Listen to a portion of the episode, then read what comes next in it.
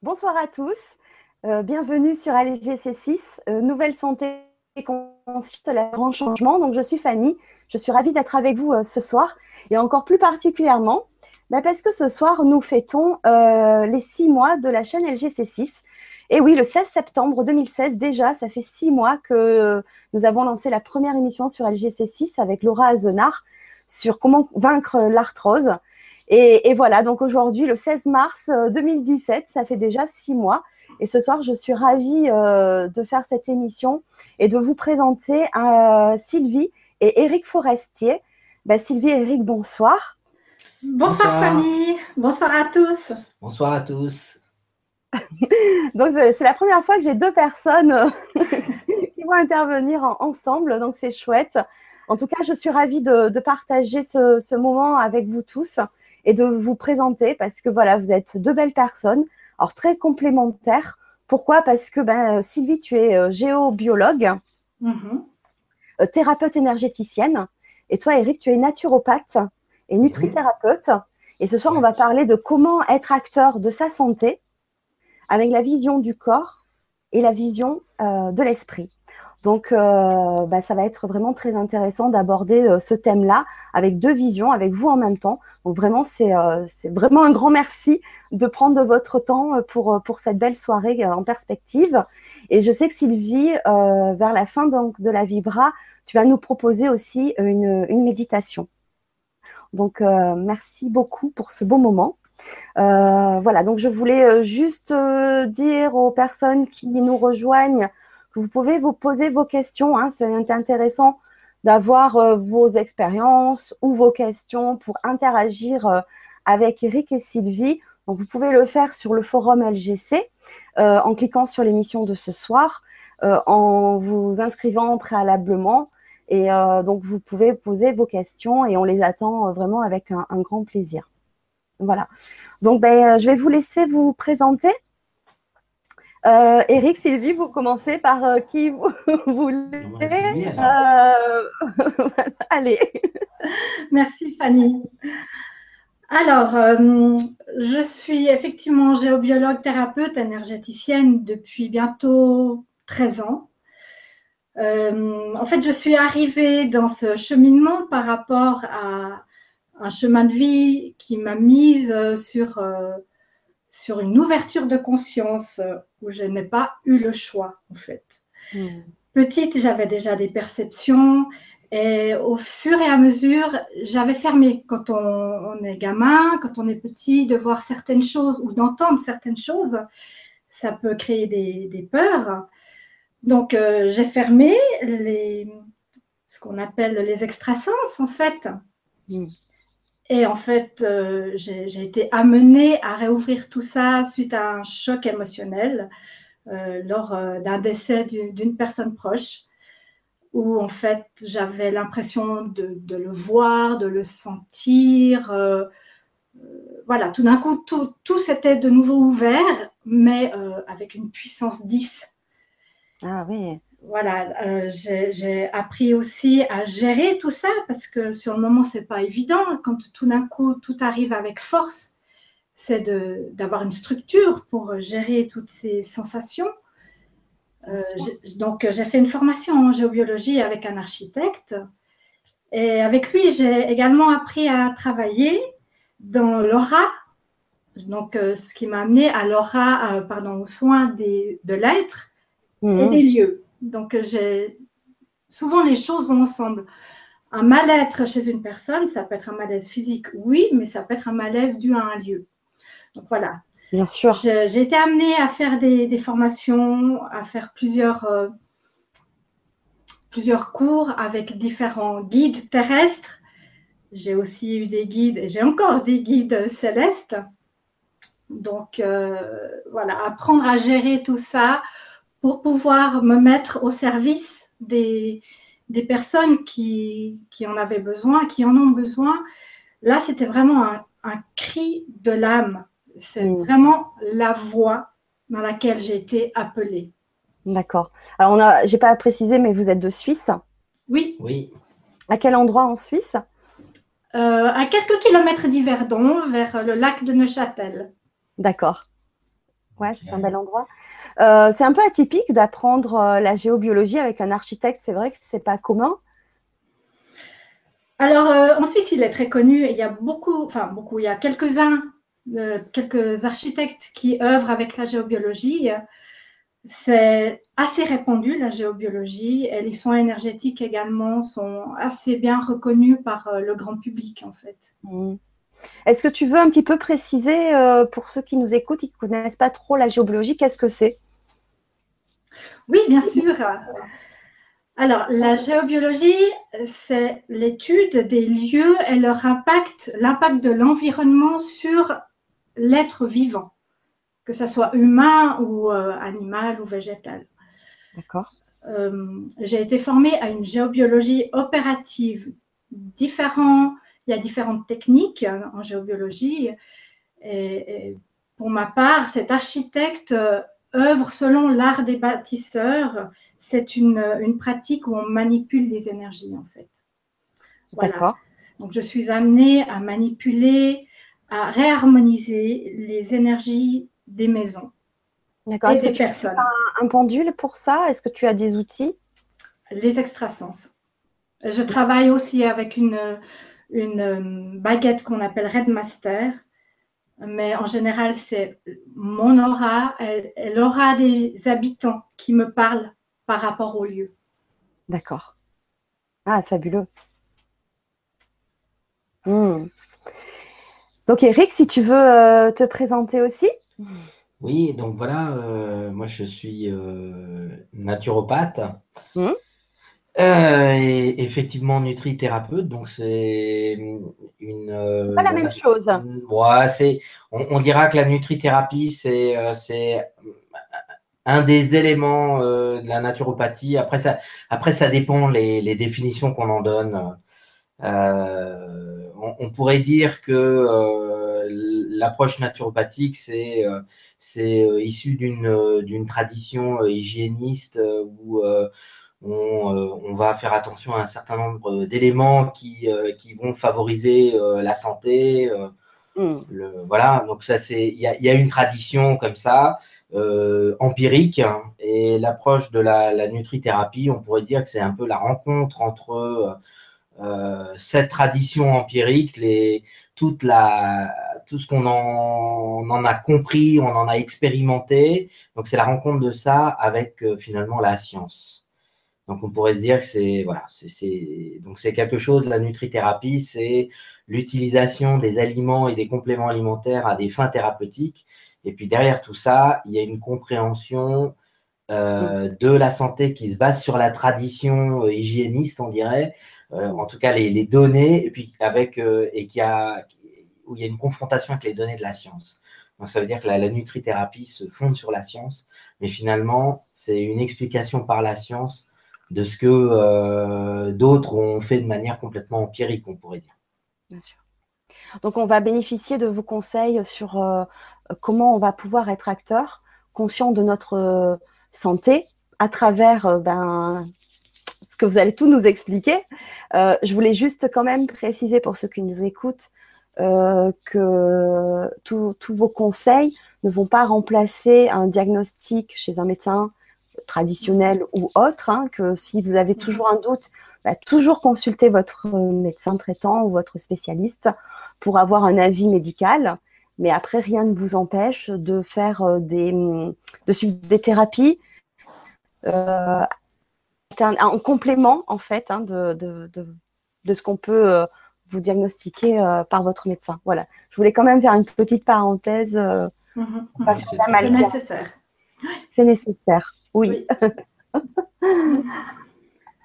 Alors, euh, bah, qui veut bien commencer par expliquer euh, comment on peut être acteur? Parce que c'est vrai que c'est une grande question, hein, elle est vaste. Euh, on a beau suivre des tas de thérapies, hein, qu'elles soient psychologiques, qu'elles soient au niveau du corps, mais tant qu'on n'est pas soi-même, et ça c'est vrai que je l'ai souvent un petit peu dit, mais on est acteur de, notre vie et de notre santé, en l'occurrence, hein, puisque ce soir c'est le thème euh, de la Vibra.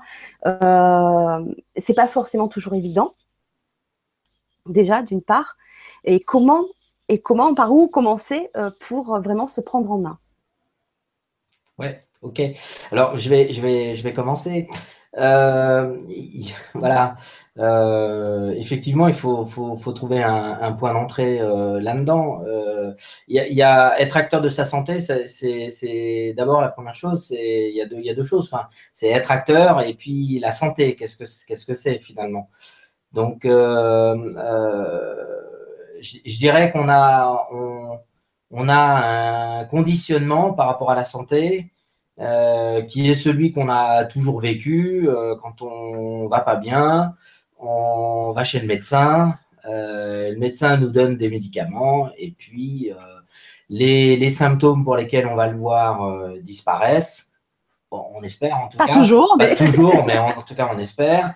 Et puis on se dit que on se dit qu'on est guéri. Donc ça c'est un point de vue, c'est un conditionnement qu'on qu a où euh, finalement on est complètement euh, finalement extérieur au, au, processus de transformation, de guérison, où on va voir quelqu'un qui est détenteur euh, d'un savoir, et puis euh, et puis on accepte euh, qu'il soit le détenteur du savoir, et puis on accepte la solution thérapeutique qu'il nous propose, et puis on on se pose aucune question. Donc ça c'est ça c'est le conditionnement qu'on a. Alors fondamentalement, aller voir un médecin, il y a des, il y a des bonnes raisons d'y aller quand on, quand on va le voir. Hein. Mais c'est vrai qu'on on, on peut finalement euh, sortir de ce conditionnement et, euh, et se positionner euh, différemment. Euh, et, et c'est là où euh, ce, que, ce que Sylvie pratique et puis ce, que, ce que je pratique, c'est là où on se, on se, retrouve, quoi. Parce que, parce que finalement, on pourrait dire que d'une certaine manière, le, quand, quand, on va chez le médecin, on le questionne sur la maladie. Est-ce que je suis malade? Euh, Quand on parle de santé, on, on la distingue de, de, la maladie. Euh, souvent, moi, j'exprime la chose suivante, qui est que c'est pas parce qu'on n'est pas malade, donc ne pas être malade, ne signifie pas forcément être en bonne santé. Et donc ça, c'est un point, euh, c'est un point qui est, qui est, hyper important. Et, euh, et euh, en consultation, moi, je, je rencontre bah, des, des, personnes hein, qui ont des plaintes et qui disent, moi, le, le médecin m'a dit que j'avais rien, je suis pas malade, tout va bien. Mais en même temps, je ne vais pas bien. Ah, donc, ouais. donc, à partir de là, on, est amené à se poser des, ben, des questions euh, différentes. C'est-à-dire que euh, on ne peut pas accepter l'idée qu'on n'aille pas bien puisqu'on ne va pas bien. Donc, euh, donc, on se positionne autrement. Alors, et c'est là les, les métiers qu'on qu pratique qui sont, euh, bon, pour Sylvie, c'est un peu différent, elle vous en, elle vous en reparlera, mais pour, pour, euh, pour ma part, euh, je m'intéresse aux dysfonctions de la santé.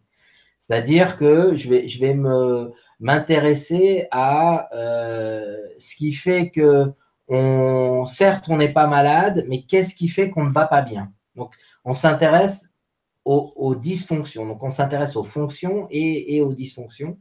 Euh, et là, on peut commencer à avoir un, point de vue fin sur la santé, c'est-à-dire comment euh, améliorer les fonctions. Et la santé, finalement, c'est cette compréhension de comment euh, améliorer euh, ce qui ne va pas bien finalement. Hein. Mmh. Euh, et, et, là, on s'aperçoit que finalement, on, on est soi-même au cœur de la transformation, au cœur de l'évolution, et que finalement, favoriser la bonne santé, bah, c'est en être acteur, c'est-à-dire en, en, être responsable. C'est-à-dire qu'on vraiment, c'est la prendre en main finalement. La, la responsabilité, c'est euh, la prendre en main. Voilà. Donc là, il y a, y a, vraiment ce, ce, ce concept-là qui, qui, est au centre des choses. Si tu... C'est la prendre en main avec différents outils, différentes pistes, autant physiques que émotionnelles et, et mentales. Enfin, c'est vraiment, euh, c'est un tout. Donc effectivement, euh, c'est une hygiène de vie. Ce sont des, des pratiques quotidiennes, même si on n'est pas euh, adepte de la méditation hebdomadaire ou euh, voilà ou quotidienne. Enfin, chacun a son rythme, chacun peut mettre en place certaines choses euh, pour soi par rapport à, ce qu'il a besoin et ce qu'il ressent. Ça, c'est vraiment essentiel. C'est euh, adapter les outils à soi. Il y a beaucoup de bouquins qui ont été écrits avec des régimes miracles, avec des, médicaments miracles, entre guillemets, médicaments. mais ce qui correspond à quelqu'un ne correspond pas forcément à quelqu'un d'autre. La même chose dans les soins énergétiques. Une technique peut correspondre à quelqu'un, mais pas pour quelqu'un d'autre, parce qu'on a des sensibilités différentes ou c'est peut-être pas encore le moment. Bien sûr. Voilà, donc c'est différentes choses à, mettre euh, euh, en pratique. Donc autant dans, l'hygiène vitale que, dans l'hygiène émotionnelle. Je ne sais pas si tu veux donner euh, quelques pistes pour l'hygiène vitale. Euh, oui, enfin, on, pourrait dire que euh, euh, par, rapport à la, la, notion d'hygiène de finalement d'hygiène vitale, c'est ce qu'il y a ce a derrière la notion d'hygiène vitale, c'est la notion la notion d'énergie. On, pourrait dire que le mal du siècle, c'est la fatigue. on est, dit oh là là, je suis fatigué aujourd'hui. Alors avant, c'était le, c'était le mal de dos. On disait que le mal du siècle, c'était le ah, mal de dos. Ça a un peu changé. Eh ben aujourd'hui, ouais, c'est ça. Bon, ça veut dire, bon, quand même, avec, euh, avec le, la fatigue, on a le mal de dos, bien évidemment.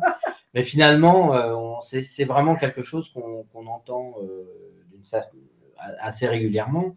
Et, et, derrière, la derrière cette notion de fatigue, finalement, c'est la gestion de, de, sa propre énergie. C'est la gestion de ses propres ressources euh, personnelles. Donc, ça veut dire qu'au au, centre de la, notion de santé et d'être acteur de sa santé, c'est la perception euh, de euh, quel est son niveau d'énergie. Où est-ce qu'on en est par rapport effectivement à la fatigue? Où est-ce qu'on en est par rapport au sommeil? Où est-ce qu'on en est par rapport aux efforts qu'on fournit? Est-ce que euh, par rapport quand on, quand on est au travail, euh, est-ce qu'on est surexigé au travail? Euh, Quel est le niveau de stress? Finalement, le, le, niveau de stress, ça veut dire quel est le niveau d'adaptation à la situation. Et puis, il, il, arrive des moments où on se désadapte. Donc, ça voudrait dire que être en santé, c'est s'adapter aux situations, au quotidien, aux vicissitudes du quotidien avec ses variations. Et puis, euh, commencer à ne plus être en santé, ben, c'est perdre, euh, perdre les repères, c'est perdre euh, l'adaptation. Donc, après, effectivement, il y a. Donc, ça veut dire que le concept d'énergie, il est au centre des choses. Alors, après, on peut parler d'énergie subtile, comme on peut parler d'énergie cellulaire. en nutrithérapie, en biologie, on parle d'énergie cellulaire. Les cellules produisent de l'énergie euh, et, on s'intéresse à ces mécanismes-là. Mais finalement, on parle, on parle de la même chose tout le temps. Donc ça veut dire que si on, si on, donne, euh, si on donne quelques exemples dans, cette gestion de l'énergie, euh, c'est en quelle mesure je m'accorde des périodes de repos, en quelle mesure je vais avoir un sommeil qui est réparateur et est-ce que je vais écouter le moment auquel je dois aller euh, m'endormir? On ne le fait pas forcément. Hein. On a plein de sollicitations, les écrans euh, de, de, toutes sortes, enfin, etc. Donc, on n'écoute pas forcément. Ça, c'est évident. Euh, et puis, euh, par rapport aux efforts euh, que je consacre dans mon activité professionnelle, dans, dans l'activité physique, dans, dans, tout ce que je peux faire, est-ce que j'épargne mes ressources ou je les, je les dépense et je les régénère ou est-ce que euh, finalement euh, je suis dispendieux? Il y a un peu ça. Donc, donc des, manières de pouvoir finalement épargner les ressources. Donc les dépenser, finalement, il y a des tempéraments pour en dépenser plus que d'autres, hein, ça c'est évident. Mais derrière tout ça, il y a la question de comment est-ce que je peux faire pour commencer à, régénérer euh, les batteries, à remplir les batteries. Et remplir les batteries, bah, ça veut dire euh, un sommeil euh, qui, est, qui est réparateur, ça veut dire profiter de, de l'eau, donc même de la douche quotidienne pour, pour se délasser réellement, c'est-à-dire que plutôt que de voir la douche comme un outil simplement fonctionnel, je prends ma douche, toc, je m'en vais. Mais je me mets sous la douche, j'en profite. Je pense que Sylvie pourra donner des, des détails euh, complémentaires à ce, à ce sujet. Hein. Oui, la, douche hein? de lumière, comme je l'appelle. Ouais. On nettoie le corps physique, mais on nettoie les corps subtils, euh, voilà, le corps éthérique, émotionnel, mental. vraiment, euh, voilà, profiter de cet instant pour être en conscience déjà avec soi et, nettoyer le corps, mais nettoyer aussi les, émotions, les pensées. Euh, voilà, en fait, c'est une autre façon d'aborder tous nos gestes au quotidien. Ouais, mais, en fait, c'est y mettre de la conscience. C'est être conscient de, tous nos, nos, moments au quotidien, prendre une douche, manger, préparer à manger. Exactement. Euh, voir les aliments aussi différemment. Oui, mhm, mhm. ouais, exactement. Tu vois, là, tu, tu, fais référence à ça. On a les, au, Japon, euh, il y, a, y, a, des traditions, euh, la cérémonie du thé, euh, il y, a, y, a, énormément, même les traditions des arts martiaux, sont des traditions où on est, où on tend, en tout cas par la pratique, à devenir de plus en plus conscient des gestes qui sont faits. donc, il y a une forme de ralentissement naturel qui se met en œuvre. Et finalement, c'est euh, ça que pour, pour, pour, euh, pour, euh, vraiment aller dans le sens de la santé, c'est être dans, ce, dans cette conscience, dans ce ralentissement naturel des choses. Quoi. Voilà. Après, après, ça n'a peut-être rien à voir, mais quand même, je trouve aussi, par exemple, quand on, on part sur son lieu de travail, même si on est en voiture, qu'on est encore enfermé dans cet habitacle, euh, aussi apprécier, être conscient de la nature qui nous entoure. Exactement. Euh, euh, parce que même si on est en ville, il y a quand même des espaces verts, etc. Le ciel, euh, par moments on voit encore la lune alors qu'il fait jour. Et, et c'est juste ces choses-là aussi qui, est un, qui sont importants oui. à apprécier. Ça fait partie, pour, pour moi, hein, là je parle que pour moi, mm-hmm. je pense que ça fait partie aussi de, bah, de son bien-être, de, de, vraiment être conscient aussi de tous ces éléments qui nous entourent, qui sont beaux ça fait partie de la beauté naturelle et qu'il est important de se nourrir aussi. Mhm. Ouais, c'est sûr. Parce qu'on a aussi un quotidien, parce que effectivement, euh, c'est bien d'être à l'écoute de son sommeil, ça parce qu'on peut quand même euh, le maîtriser, euh, faire en sorte de l'améliorer. Mais après, à certains moments, selon ce que l'on fait comme travail, il n'est pas forcément facile de se dire, oh, bah, tiens, là, je suis fatiguée cet après-midi, je vais aller me poser. C'est c'est pas évident. On a ce quotidien où métro, boulot, dodo, où on est enfermé dans sa maison, on part, on est enfermé dans sa voiture ou dans les moyens de transport, on est enfermé dans son bureau, et puis on revient, pareil, on est toujours enfermé finalement. C'est pas évident. C'est vraiment pas évident. on dit pas de changer complètement de, vie, euh, etc. Mais il y a quand même des choses à faire au quotidien où on est responsable euh, et, acteur de voilà d'une amélioration déjà euh, conséquente. Ouais, exactement.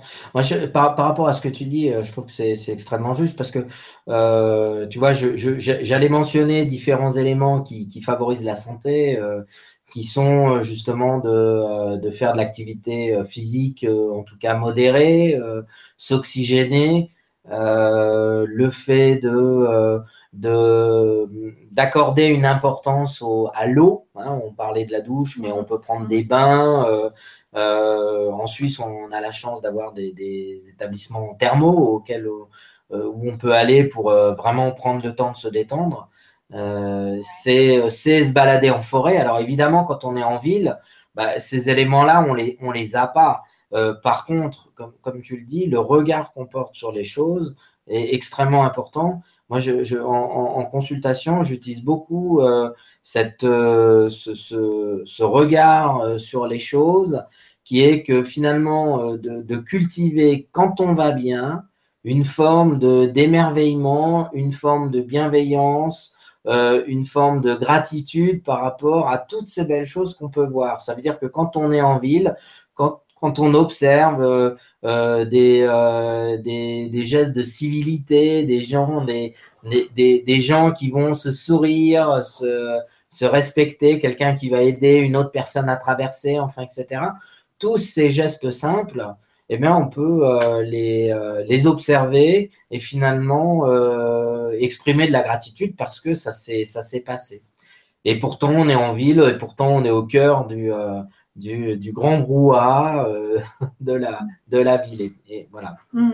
Oui. parce que l'état intérieur, la, gratitude en l'occurrence là, l'accueil, la, conscience que l'on met dans, dans, la vie de tous les jours contribue à, la bonne santé, en tout cas à un état de santé euh, serein, équilibré, même si on peut avoir des, instants euh, plus ou moins, euh, voilà, où on est, on est ballotté par un rhume, par une grippe, ok, mais, ou, même des choses plus graves, effectivement. Mm. Mais l'état intérieur est très important pour une pour, un état d'être équilibré et harmonieux. Oui. Et c'est vrai que ben, au-delà de la médecine traditionnelle, on va voir quand même tout ça dans, son, dans sa globalité. C'est mhm. là où c'est très intéressant. Mhm. Euh, exactement. Ouais.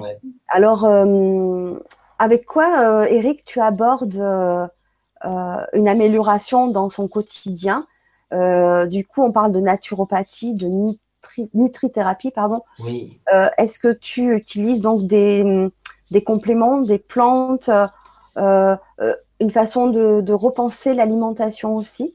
Oui, alors euh, c'est vrai que ça se passe à la, finalement la, manière de considérer la santé, elle se, elle se passe à plusieurs niveaux. on pourrait dire qu'il y a bon, ce, ce, qu'on a évoqué tout à l'heure, et puis, et puis bien sûr l'alimentation est au centre des, des préoccupations, ça c'est sûr. Euh, il va y avoir un certain nombre euh, d'éléments liés à, l'hygiène vitale euh, au quotidien. Alors, je, vais essayer de préciser. ça, c'est pas un concept, c'est pas du tout un concept médical, mais dans la dans la dynamique de santé, on, considère que le corps s'encrasse. Il n'y a pas alors le corps et puis il n'y a pas que le corps, mais mais finalement, en tout cas, le, le corps s'encrasse et que euh, par euh, différentes, euh, différents moyens, on va, on va lui permettre de, de se nettoyer, de se régénérer. voilà. Donc ça veut dire que les, les méthodes qui vont être utilisées, on appelle ça des méthodes de détoxication, c'est-à-dire des, des, des, moyens qui vont permettre au corps de se libérer de ce qu'il a pu emmagasiner comme déchets euh, déchets qui viennent de, euh, de l'environnement, la pollution, euh, déchets liés à, l'alimentation, à toutes les toxines alimentaires, déchets liés à ce qui se passe dans les intestins, parce que les intestins sont, il y a énormément de micro-organismes dans, dans, les intestins qui produisent des toxines qui vont avoir un impact sur, sur la santé. Euh, donc on va euh, décher de nature émotionnelle aussi. Hein, ah oui, ça. oui, ça crée du stress aussi pour les cellules. Donc, euh, donc on, va chercher à se libérer de tout ça. Donc les, les méthodes qu'on va utiliser, bah, ça va être des méthodes de, détoxication, d'hygiène vitale. On utilisera l'alimentation avec, on, on, fera, bon certains pratiqueront jeûne, on pourra faire des monodiètes, c'est-à-dire pendant un certain temps consommer euh, des aliments choisis. Hein, je, dis bien des aliments choisis parce que ça ne se fait pas au hasard non plus, une monodiète. Euh, pendant un certain temps pour mettre le système digestif au repos et lui permettre de permettre au corps de se libérer des toxines. On a euh, différentes techniques, par exemple ce qu'on appelle les, les, bains dérivatifs qui, qui vont consister à amener de la, du froid au niveau de la, la zone du, du périnée pour euh, attirer euh, les toxines qui sont emmagasinées dans les, dans les espaces entre les cellules vers les, vers les voies de sortie. Donc ça veut dire qu'on va, dans, dans cette logique de, du corps qui se nettoie, on va considérer les organes euh, qui sont les organes nettoyeurs. Donc évidemment, on va considérer les principaux, le rein, le foie, l'intestin. Donc on va considérer la, la santé de ces organes-là. Donc voilà. Donc, donc d'abord, première étape, on nettoie. Ouais, exactement. L'idée, c'est euh, l'idée, c'est vraiment ça, c'est c'est de nettoyer. Et l'idée, c'est de euh, c'est aussi d'avoir une euh, on s'intéresse à l'alimentation et, et on cherche à avoir une alimentation qui soit adaptée à qui on est. Alors, euh, là, il y a, quelque chose d'important parce qu'en matière d'alimentation, on, évoque beaucoup la notion d'alimentation santé. si on regarde, on tape alimentation santé sur Internet, on va trouver énormément de modèles différents.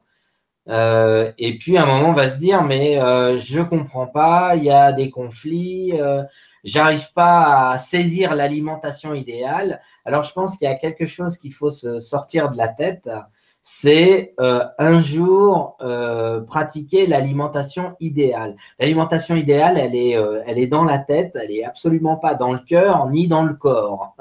Ça c'est voilà. Donc c'est vraiment une, une, préoccupation, une préoccupation de la tête. C'est-à-dire que ce qui, ce, qui, est important, c'est de se dire qui je suis, quelles sont mes ressources et qu'est-ce que je cherche? Quel est l'objectif que je cherche à mettre en œuvre euh, dans une démarche euh, d'amélioration de la santé? Qu'est-ce que je cherche? C'est-à-dire que en, tant que naturopathe, en tant que thérapeute, je, vais moi me poser la question quel est mon objectif thérapeutique? Et le, et le modèle alimentaire que je vais utiliser sera pas du tout le même en fonction d'abord de l'objectif thérapeutique et ensuite de la personne qui est en face de soi. Donc, euh, donc, ça veut dire que si on est dans une démarche personnelle, puisqu'on parle de responsabilité, donc c'est-à-dire qu'on va mettre en œuvre des choses pour soi, la, responsabilité, elle va être là, eh bien, il va falloir pouvoir faire des choix euh, conscients, c'est-à-dire des, choix avisés. Hein, ça, c'est extrêmement important. Donc, des notions d'alimentation santé. Quand on ne parle que d'aliments, ben évidemment, on, on, nous a dit euh, c'est une alimentation. Alors là, je vais prendre un, un, modèle un peu standard, euh, à 80% végétal. Il y en a même qui vont dire bah, il faut qu'elle soit à 100% végétale. On va euh, chercher une alimentation euh, avec des, aliments qui vont être de saison, récoltés proches de chez soi. Là aussi, hein, il y a l'environnement vibratoire de l'aliment et, notre notre, nos vibrations, bah, ça, résonne, hein, tout ça. Donc, ce qui est proche de chez nous, à, pousser sous les mêmes auspices vibratoires, on dira. Euh, euh, donc, il y, a toutes ces notions-là. Donc, on parle d'alimentation vivante, on parle beaucoup du cru, euh, et on parle d'aliments qui vont être pour certains fermentés, on parle d'aliments complets. Donc là, on a un certain nombre de notions en lien avec l'alimentation santé, qui sont des notions, on, on, dira, parfaitement justes, mais c'est parfaitement juste quand tout va bien. Ouais. et, ouais, parce que, euh, parce que euh, quand ça va pas bien, eh ben, il faut pouvoir s'adapter. Donc, ça veut dire que, puis après, je, passerai un peu la, la, parole à Sylvie.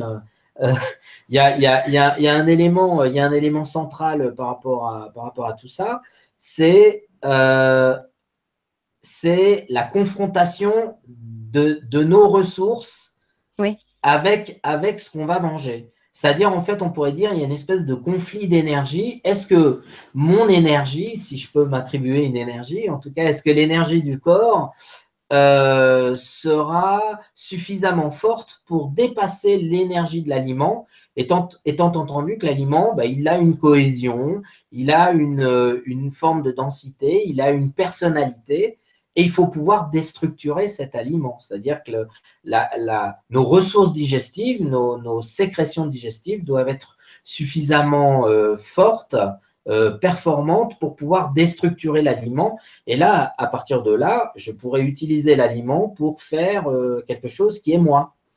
Hein. Hmm. mais si mes ressources sont pas suffisamment importantes et puis que j'ai un aliment qui est vivant, un aliment qui est complet, eh ben, je ne vais pas pouvoir euh, venir à bout de cet aliment-là. Et là, va commencer à se poser euh, des perturbations de l'équilibre euh, de la santé. Hein. il va commencer à se, poser des conflits de personnalité entre ma personnalité et celle de l'aliment. Et là, on va commencer à voir apparaître des mécanismes inflammatoires, des intolérances, des allergies, etc. Donc, c'est pour ça qu'il faut pouvoir réellement adapter euh, ce qu'on va manger à nos propres capacités. Euh, voilà. Par contre, tu vas pas donner de modèle euh, d'alimentation identique à, chaque personne. Par exemple, tu vas pas parler de sans gluten ou que de cru. Enfin, c'est vraiment propre à, la personne, à, ses envies aussi. Enfin. Oui, alors, alors voilà, bon là tu, parles du, du, sans gluten qui est, qui est, qui est finalement un point qui est, extrêmement intéressant. Euh, il est évident, alors là, il faut distinguer, euh, le, il faut distinguer deux choses. Le, point de vue euh, du thérapeute qui a quelqu'un en consultation et la personne qui, qui va dans une démarche santé. c'est finalement deux choses qui sont parfois différentes parce que euh, en, consultation, euh, j'ai affaire à quelqu'un euh, qui a un problème et, je propose une démarche, mais si je propose une démarche qui, dans certains cas, est trop rigoureuse, la personne ne va pas la mettre en œuvre. Donc, je, il n'y aura aucun bénéfice thérapeutique à proposer quelque chose de trop rigoureux si c'est pas mis en œuvre. Par contre, il y aura un intérêt à souligner que euh, certains aliments, et notamment dans, par exemple dans les pathologies chroniques, bien évidemment, euh, que euh, la question de la consommation des produits laitiers se pose, la question de, des aliments qui contiennent du gluten se pose, la manière dont les aliments qui contiennent du gluten, la manière dont ils ont été préparés, cuits, joue, aussi un, joue aussi un rôle. Donc, c'est sûr que si on est dans une démarche santé, euh, on, aura intérêt à un moment à faire l'expérience de manger sans gluten, c'est-à-dire de découvrir d'autres céréales euh, euh, enfin, ou d'autres aliments qui ne contiennent pas du gluten, pour autant qu'on les supporte. Hein. Par exemple, on parle du quinoa, il y a des personnes qui ne supportent pas du tout le quinoa. donc, il ne faut pas s'obstiner non plus. dans les céréales sans gluten, le, maïs est aussi une, céréale euh, qui a été très fortement transformée et qui est, euh, qui est sujette réellement à discussion. Hein. Euh, donc, on, on, a un intérêt à découvrir autre chose que le gluten, c'est sûr, puisque depuis toujours, on en a toujours mangé quatre fois par jour. Et ça, c'est c'est juste aujourd'hui, quand on est dans une dynamique santé, on, on, a un grand intérêt à faire l'expérience de, de, de, manger sans gluten, même si on en mange parfois. Ça, c'est sûr. Je sais pas si tu... Mmh, mmh tu vas ajouter quelque chose. Mhm. Non, c'est parfait. D'accord. Je ne sais pas si ça apporte les réponses euh, oui, oui, bien à, sûr. la question. Bien, sûr. Et euh, est-ce que tu veux euh, rajouter quelque chose, Sylvie, par rapport à, pour rebondir, parce que là, on a vu un peu le, physique. Oui. L'alimentation, évidemment, qui est très importante. C'est notre carburant. Donc, euh, il faut bien le choisir mhm, euh, mhm. et tout remettre en question. Mais après, il y a aussi euh, d'autres sens aussi qu'il faut, d'autres choses qu'il faut aussi apporter, pas seulement à son corps, mais bien, quoi que, quoi que. tout s'imbrique de toute façon. Oui, parce que les soins énergétiques s'appliquent aussi au corps, pas forcément au corps subtil et qu'à l'esprit. C'est aussi les cellules euh, vivantes, les cellules du corps physique. Oui, oui, oui.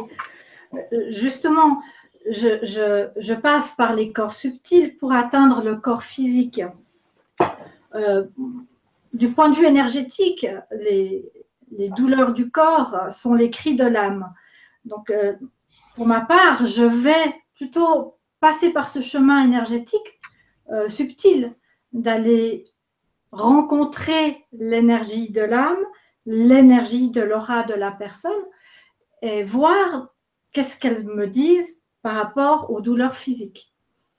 Eric travaille plus sur le côté physique, même s'il rentre en relation aussi avec la personne, euh, avec l'âme aussi, c'est clair.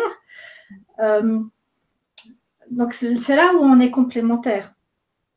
Euh, parfois, le, fait de, voir une, personne en quelques séances énergétiques permet à Eric d'aller plus loin dans la démarche physique avec des plantes, par exemple un traitement qui, ne porterait pas ses fruits, qui n'aurait pas le résultat escompté.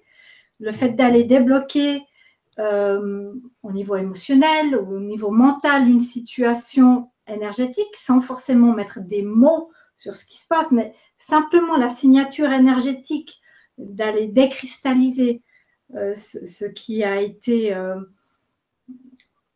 oui, cristallisé, permet justement euh, une, prise en charge dans la matière, plus, plus, plus, aisée, hein, en tout cas plus fluidement. D'accord. Voilà. Et effectivement, alors il y a la nourriture du corps, il y a la nourriture de l'âme, mais il y a la nourriture de l'être en tant que personne. Euh, souvent, cette nourriture en tant que personne, elle passe par un, un binôme, un duo conscient avec l'âme. On a souvent tendance à oublier qu'on est autre chose qu'un corps physique. Et voilà, on, est un tout, euh, prendre conscience de ce qui se passe au niveau émotionnel, de ce qui se passe au niveau des pensées, d'accueillir ce qui se passe en nous, permet d'avoir des pistes conscientes de pourquoi on a des douleurs, pourquoi il y a des maladies chroniques qui se mettent en place? Euh, le, fait d'entrer en contact avec l'âme, avec euh, l'âme qui, qui, qui, se sert de ce corps finalement pour expérimenter la vie sur Terre, euh, c'est une voie de guérison en fait. Oui, bien sûr. C'est un outil supplémentaire à la personne de, se reconnecter à, cette âme qui a une mission, enfin qui s'est donné une mission, si je peux dire ça l'âme, pour se faire entendre, elle, va dire stop au corps de la personne. voilà, c'est une façon pour l'âme de s'exprimer. Donc, euh, essayons de l'entendre, voilà, de, comprendre quelle nourriture elle a besoin pour être en harmonie avec le corps physique, avec la personne. C'est vrai qu'on a peut-être beau faire des, euh, des efforts sur euh, son alimentation, sur, euh, sur, euh, sur son corps physique. Mais si on ne sait pas reconnecter à son soi, et si on n'est pas en alignement avec son âme, c'est-à-dire avec sa mission, il, y aura toujours en fait un décalage. Mm-hmm. Et du coup, le corps, à un moment donné, effectivement, va, va malgré tout parler. Oui. C'est vraiment un travail dans son ensemble. Oui, exactement dans sa globalité pour, euh, pour vraiment être en alignement. Mhm. C'est incontournable. À un moment donné, on est obligé de passer euh, par ces deux chemins. Mhm. Mhm. C'est indissociable. C'est sûr. sûr. Oui, c'est notre vision des choses en fait. Vraiment, c'est de, coupler le, corps avec l'âme, avec, euh, avec l'esprit, avec, notre, avec la vibration qui habite ce corps. Hmm. Ça, ça, serait passer à côté de quelque chose de s'occuper que du physique ou à l'inverse, de s'occuper que de, la nourriture spirituelle. C'est vraiment un, duo, c'est vraiment ça. Mm. je, dirais qu'au centre de ce duo, il y a, il y a, un mot, je dirais, c'est le mot ressources. Euh, c'est quelle, quelle ressource on a? C'est-à-dire que euh, on, parle de santé, on parle d'être acteur, et il y a vraiment ce mot ressource qui, vient là. C'est-à-dire comment est-ce qu'on va euh, réussir à, rentrer en relation avec ces ressources, euh, qu'elles soient de nature euh, intérieure ou qu'elles soient, qu'elles soient de, en, lien avec ce qu'on peut faire pour le corps ou ce qu'on peut faire pour améliorer la, la, gestion de son, son quotidien, même si le mot gestion, j'aime pas trop, mais, euh, euh, en tout cas améliorer la manière dont euh, on, on, vit le quotidien, on pourrait dire, c'est quelles ressources il y a. Et quand on est engagé dans une démarche thérapeutique, finalement, le, le, un, un des rôles du, bah, du praticien, c'est d'identifier ses ressources, d'identifier qu'est-ce qui dysfonctionne dans ce que nous exprime la, la personne, et puis lui, lui restituer un peu à la manière, euh, à la manière d'un miroir, lui, lui restituer euh, ce qu'on a perçu et, euh, et venir valoriser ses ressources. C'est venir chercher ça. Ça veut dire que même si on n'en a pas beaucoup, forcément on en a, même si c'est toujours après la, question de comment est-ce qu'on perçoit les choses la, personne vient avec un, on pourrait dire avec un mal-être euh, qui peut être euh, extrêmement profond ou, euh, ou, pas forcément profond, mais avec, un, avec quelque chose qui va pas. elle, elle arrive avec ce regard du verre à moitié vide. Et puis nous, on essaye de, de regarder qu'est-ce que la personne a déjà accompli pour elle-même? Donc, qu'est-ce qu'elle a été en mesure de faire? Quelles ressources elle a mobilisées? Et puis, nous, on va chercher à valoriser ça. On va chercher à identifier ces ressources, à les développer. Et au final, derrière tout ça, hein, il y a le, derrière le mot ressources, il y a le mot autonomie. Donc, la santé, c'est la valorisation de, de l'autonomie. Donc, euh, donc le, le, thérapeute, lui, il va euh, valoriser, euh, que ce soit au niveau du corps, au niveau de la gestion, enfin de, mm. de, de, de, la vie au quotidien ou de la relation intérieure, c'est mm. vraiment favoriser l'autonomie. Et, qui dit autonomie dit. de nouveau, c'est essentiel parce que trop de personnes nous donnent la baguette magique.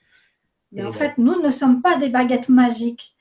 Euh, je, me définis plus comme euh, une accompagnatrice sur un chemin, sur euh, une prise de conscience.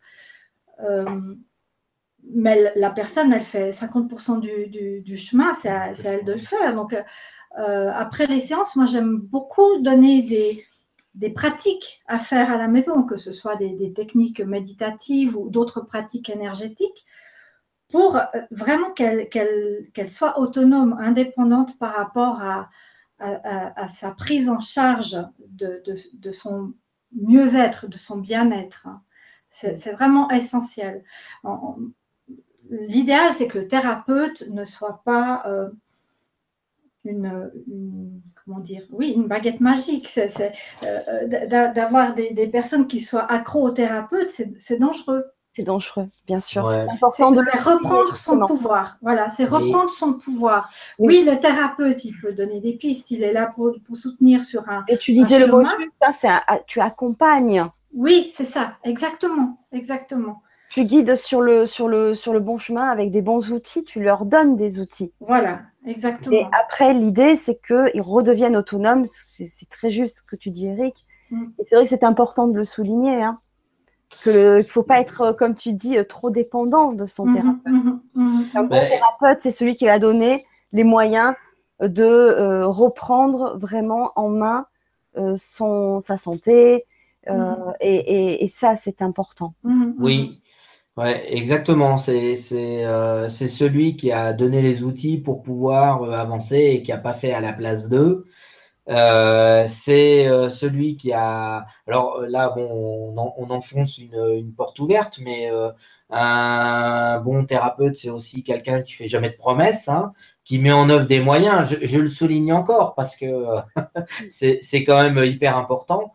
donc il n'y a, y a, jamais de promesses, même, même si l'expérience montre que une certaine démarche thérapeutique pour certains types de problématiques euh, peut donner certains types de résultats. Euh, avec une personne, chaque personne étant différente, on ne peut jamais le savoir. Alors moi, à chaque fois, je, ça, je le précise clairement. Clair. Euh, et, donc finalement, c'est aussi faire en sorte que un, on soit pas, on n'est pas des sauveurs. Euh, deux, on n'a pas la baguette magique et que on, va restituer des choses aux, aux, personnes. Et c'est à elles de, de et c'est là le mot responsabilité. C'est à elles de de s'engager sur euh, le chemin d'elle-même. Mm. Bien sûr. Bien sûr. Euh, Sylvie, est-ce que tu peux expliquer comment tu pratiques euh, tes soins énergétiques? Oui, bien sûr. Hein. Volontiers. J'ai plusieurs cordes à mon arc. en fait, selon ce qui a besoin d'être pratiqué durant la séance, j'ai l'information de, l'outil que je vais utiliser. Euh, ça peut aller du, nettoyage de l'aura, euh, ce qu'on appelle la bioénergie, donc euh, la libération de certaines cristallisations énergétiques dans l'aura sur les chakras. ça, j'allais dire, c'est quelque chose, c'est un béaba, c'est le premier nettoyage. D'accord. Après, je J'utilise la transguérison aussi. La transguérison, euh, en tant que thérapeute, je me mets dans un état vibratoire spécifique pour permettre à une énergie à une onde de guérison de, me traverser et d'être partagée à, la personne qui vient me voir.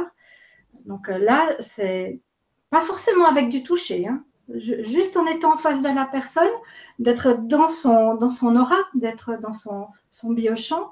L'énergie œuvre sur la personne et dans la personne. Et j'ai des techniques aussi plus spécifiques euh, avec des, des soins sous guidance, où la personne là est, sur la table de massage, où les gestes sont guidés. D'accord. Ou aussi j'ai des protocoles très précis selon les, pathologies aussi euh, qui peuvent être euh, mis en place. Je travaille avec des, des huiles d'onction, avec l'onde de guérison égyptienne. J'ai une affinité spécifique avec l'Égypte. Donc, euh, j'ai cette, euh, cette sensibilité de transmettre une, onde euh, voilà, de, soins égypto-esséniennes, hein, où j'ai aussi été formée pour, avec cette pratique. Et puis, voilà, les, rayons cosmiques aussi, ce qu'on appelle les, maîtres ascensionnés. Ce sont des, vibrations, hein, où les anges, les archanges, ce sont des, informations vibratoires qui œuvrent dans le, dans le corps de la personne et dans les corps euh, énergétiques. Voilà, c'est un peu la palette, euh, c'est assez vaste et selon le besoin euh, du, moment en fait. C'est ça. C'est vraiment une, information que je ressens qu'il y a besoin d'aller dans cette direction-là à ce moment-là. Bien sûr, c'est comme Eric, tu adaptes en fonction de la personne que tu as en face et surtout de ce qu'elle a besoin au moment, à l'instant où elle vient te voir. C'est vrai que, chaque séance après est différente, donc euh, euh, c'est adapté en fonction de la personne. Et est-ce que tu peux nous en dire un tout petit peu plus sur euh, les, les soins esséniens? Oui, les soins égypto-esséniens. Ça m'interpelle un petit peu, oui. oui, oui, oui, j'ai vu le mois passé, hein, tu en avais parlé un petit peu avec Magali lors d'une Vibra conférence. Oui. Euh, ah, tu suis, hein? Ah oui, oui.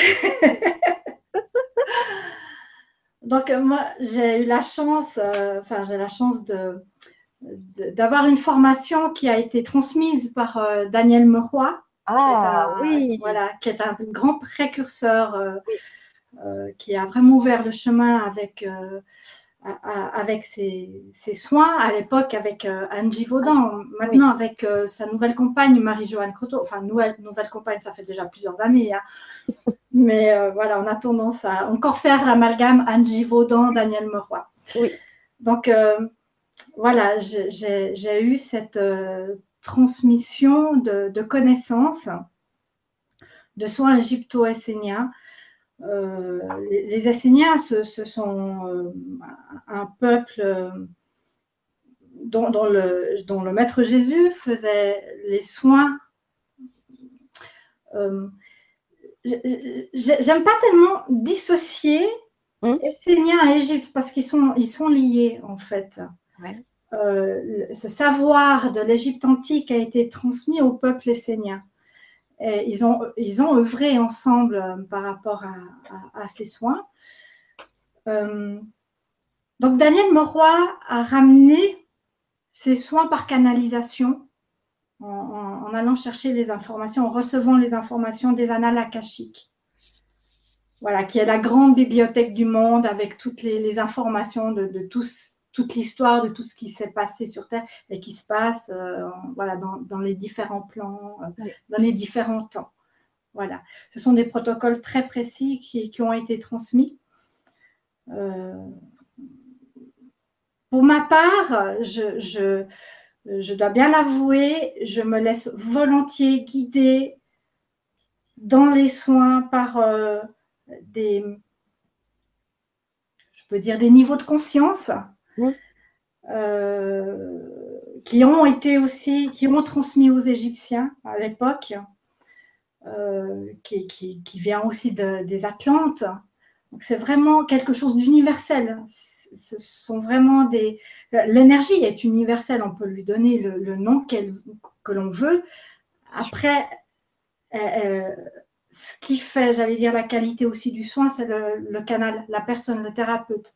Oui. Plus, le thérapeute sera en conscience, en présence euh, de, l'énergie et, j'allais dire de la vibration, plus le soin sera impactant, si je peux dire ça. Voilà, plus le soin apportera ses fruits. Bien sûr.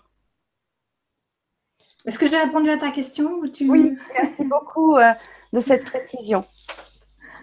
Moi, je dirais que c'est euh, par, rapport, enfin, moi, je raisonne avec ce que dit Sylvie là, par rapport, au, par rapport à, la, à la conscience du, thérapeute. Euh, en, naturopathie, c'est pareil, il y a, il y a plein de, techniques différentes. Et, et ça serait vraiment avoir une, vision réductrice que de euh, d'assimiler la naturopathie aux techniques euh, qui la composent. Et de dire ah mais cette technique j'ai déjà fait cette technique j'ai déjà fait ah oui ça j'ai déjà fait. Euh, en, fait finalement c'est c'est au bout d'un moment il y a un art thérapeutique et et il y a bien quelqu'un qui manie cet art et qui manie les différentes techniques pour pour euh, euh, nourrir la relation thérapeutique. Voilà, il y, a ça quoi. Donc on peut pas, euh, peut pas résumer les choses à différentes techniques, ni forcément opposer les, techniques. Elles sont là, les techniques, elles sont nécessaires. Mais après derrière, c'est vraiment l'art et la manière de les utiliser. Et ça, c'est quelque chose qui s'exprime par le thérapeute qui, qui, appartient pas forcément au thérapeute en plus, mais qui s'exprime par le thérapeute en tout cas. Oui, et puis en plus, comme tu disais Sylvie aussi tout à l'heure, c'est qu'après tu donnes euh, euh, des conseils euh, aux personnes pour qu'après elles puissent chez elles faire des exercices de méditation ou peut-être d'autres choses. Mmh, mmh, Donc mmh. après, c'est aussi la personne à tenir ce rôle-là aussi. oui. C'est un peu comme les devoirs à la maison, quoi. Si on les fait pas, ben on va pas avancer, hein. Mais, c'est sûr. Voilà, et si euh, par contre on, s'y attelle euh, euh, régulièrement, ben, ça va faire du coup aider le processus de, des soins que vous prodiguez l'un et l'autre. Et du coup, ben, ça alimente ce processus si on travaille, si on fait aussi, si on utilise des outils à côté. Mmh, mmh. Mais c'est sûr parce qu'on on peut faire autant de nettoyage de l'aura ou, des corps subtils ou du corps physique que l'on veut, mais si à côté on continue le même fonctionnement, euh, de, mettre les mêmes choses à l'intérieur de soi, euh, on, va continuer tout le temps à devoir se nettoyer à un moment donné. Il y a besoin d'aller au-delà de ça. Donc, euh, oui, il y a les techniques, mais il y a, aussi son hygiène de vie, son hygiène euh, émotionnelle et mentale. On y revient de nouveau. Et, c'est quelque chose, euh, la, responsabilité de chacun, c'est de, de, se prendre en charge sans forcément compter sur le thérapeute, ou en l'occurrence un thérapeute énergétique, de se dire, bon, euh, ok, je, je, continue d'être négatif dans, dans, ma vie, de, de, voir tout en noir, d'être dans le jugement, la culpabilité. Euh, et d'aller chez le thérapeute euh, se nettoyer l'aura, euh, je ne sais pas, une fois par mois. Ça n'a aucun sens en fait. Bien sûr, bien sûr. C'est évident. et, là, être acteur de Zazandé prend tout son sens, bien évidemment. Ouais. oui. Tu, parlais de les exercices, c'est un, peu comme des devoirs à la maison. alors, on, pourra dire oui, euh, à, la, seule différence que avec l'école, c'est que finalement, euh, d'une certaine manière, euh, le, thérapeute, il va, il va renvoyer quelque chose à la personne et puis il va accepter aussi le rythme de la personne. Ça veut dire que euh, finalement, il n'y a jamais de culpabilité si les choses n'ont pas été faites. Donc responsabilité ne veut pas dire culpabilité. Euh, responsabilité euh, veut dire faire les choses. Et donc, c'est vrai que, encore une fois, on en revient à cette notion de ressources. Le, thérapeute va chercher à valoriser les ressources et comprendre quand, quand ça ne fonctionne pas. Qu'est-ce qui fait que ça pourrait être fait ou fait différemment? Donc, il n'y a, voilà, jamais de culpabilité, il y a toujours euh, à, porter la personne. Après, on peut très bien se rendre compte que eh ben, ce n'est pas le moment. Euh, oui, aussi. Et puis, euh, puis voilà, on n'y arrive pas, et puis c'est pas le moment. oui, bien sûr, parce que quand tu dis par exemple que tu, mmh. tu peux prodiguer comme conseil de méditer, etc., j'imagine que très souvent, on va te dire mais j'ai pas le temps. Alors, c'est adapter ces moments parce qu'une méditation, ça ne veut pas dire une heure. Ah non, c'est ça. une méditation de cinq minutes, de prendre simplement deux, trois respirations, d'être conscient avec soi. Mais on peut méditer en, buvant un thé, en écoutant une musique, en regardant une fleur. Donc, c'est un état d'être plus qu'une pratique, en fait. Bien sûr. Oui, ça, c'est important, euh, Eric, de le souligner. Effectivement, euh, responsabilité, ne pas dire culpabilité, si on n'a pas. Euh, le réflexe tout de suite de mettre en place euh, euh, des changements dans son quotidien, mhm. c'est pas grave. ça va se faire au, fil, au fil du temps. Mhm. et peut-être, comme tu disais, effectivement, c'est peut-être pas le moment. Bah, exactement. Mhm. Puis après, c'est observer ce qu'on arrive à faire. Alors, et puis, et puis finalement, le, le, faire. Puis après, si, bah, si ça n'a pas été fait, c'est finalement avoir conscience que ça n'a pas été fait aussi. il, y a, toujours ça. Parce que parfois, moi, j'ai des, des, personnes euh, qui viennent comme ça en consultation, puis qui me disent Ah, mais euh, votre truc, ça n'a pas marché. Mais euh, ouais, bah, ça n'a pas marché. Mais, mais en même temps, qu'est-ce que qu'est-ce que vous avez fait? Est-ce que vous avez pu mettre en place ça, en place ça Ah, bah non. Et puis, alors, à un certain moment, je leur dis Mais écoutez, au final, bah, on, on, peut comprendre pourquoi ça n'a pas marché. Donc là, finalement, euh, on m'envoyait un message en disant votre truc, ça n'a pas marché, mais après, on se retrouve euh, dans une situation où la manière dont j'ai mis en, place ce que vous m'avez euh, suggéré ou ce que vous avez partagé, bah, je n'ai pas pu le faire d'une manière ou d'une autre. Et donc, je comprends pourquoi ça n'a pas marché. Donc, à partir du moment où on comprend, ça, ça va bien, quoi. Ça va mieux. Bien sûr pour, aller plus loin, c'est aussi s'octroyer le droit ah de ne pas faire. Ah Parce que du moment qu'on est à l'écoute de soi-même, on, peut être fatigué, on peut avoir euh, la tête prise par euh, des soucis ou un stress avec des enfants. Euh, voilà, se dire aujourd'hui, ça ne me parle pas, ça ne me convient pas, mais c'est aussi accepter ça et être dans l'accueil que ça ne, ne convient pas aujourd'hui de le faire, ou même durant la semaine. L'essentiel, c'est d'en avoir conscience et, de le faire quand on a envie de le faire avec joie et présence. Parce que faire les choses avec contrainte, c'est pas, on, ne va pas loin non plus. Ça, à un moment donné, les choses se, stoppent d'elles-mêmes. Euh, du moment qu'il y a de la contrainte, c'est. Oui, oui. C'est pas constructif. Exactement, bien sûr. Euh, je peux vous proposer de, de, répondre à quelques questions parce qu'il y en a certaines. Oui. Voilà, donc je pense que euh, on a Claudie euh, Biesienne qui nous dit bonsoir à vous trois. Merci de votre lumineuse présence pour nous guider vers ce qu'il y a de meilleur. Je suis arrivée à la spiritualité depuis 18 mois, comme de nombreuses personnes, suite à des problèmes de santé où je ne trouvais plus de solution car suite à des migraines journalières atroces, depuis pratiquement 40 ans, ce n'était plus vivable. Après un an, elles ont commencé à diminuer. Je n'abandonnais pas, mais depuis le début de l'année, dès le 2 janvier, j'étais terrassée dans le lit pendant plus d'un mois et depuis, les migraines reviennent un peu plus et ça, je ne le pourrais plus avec des douleurs dans le bras, du crâne arrière et le cou et ce encore des nettoyages, euh, enfin, est-ce encore des nettoyages? Et cela va-t-il enfin cesser? Et qu'est-ce que cela signifie? Car comme je vous le disais, je ne pourrai plus.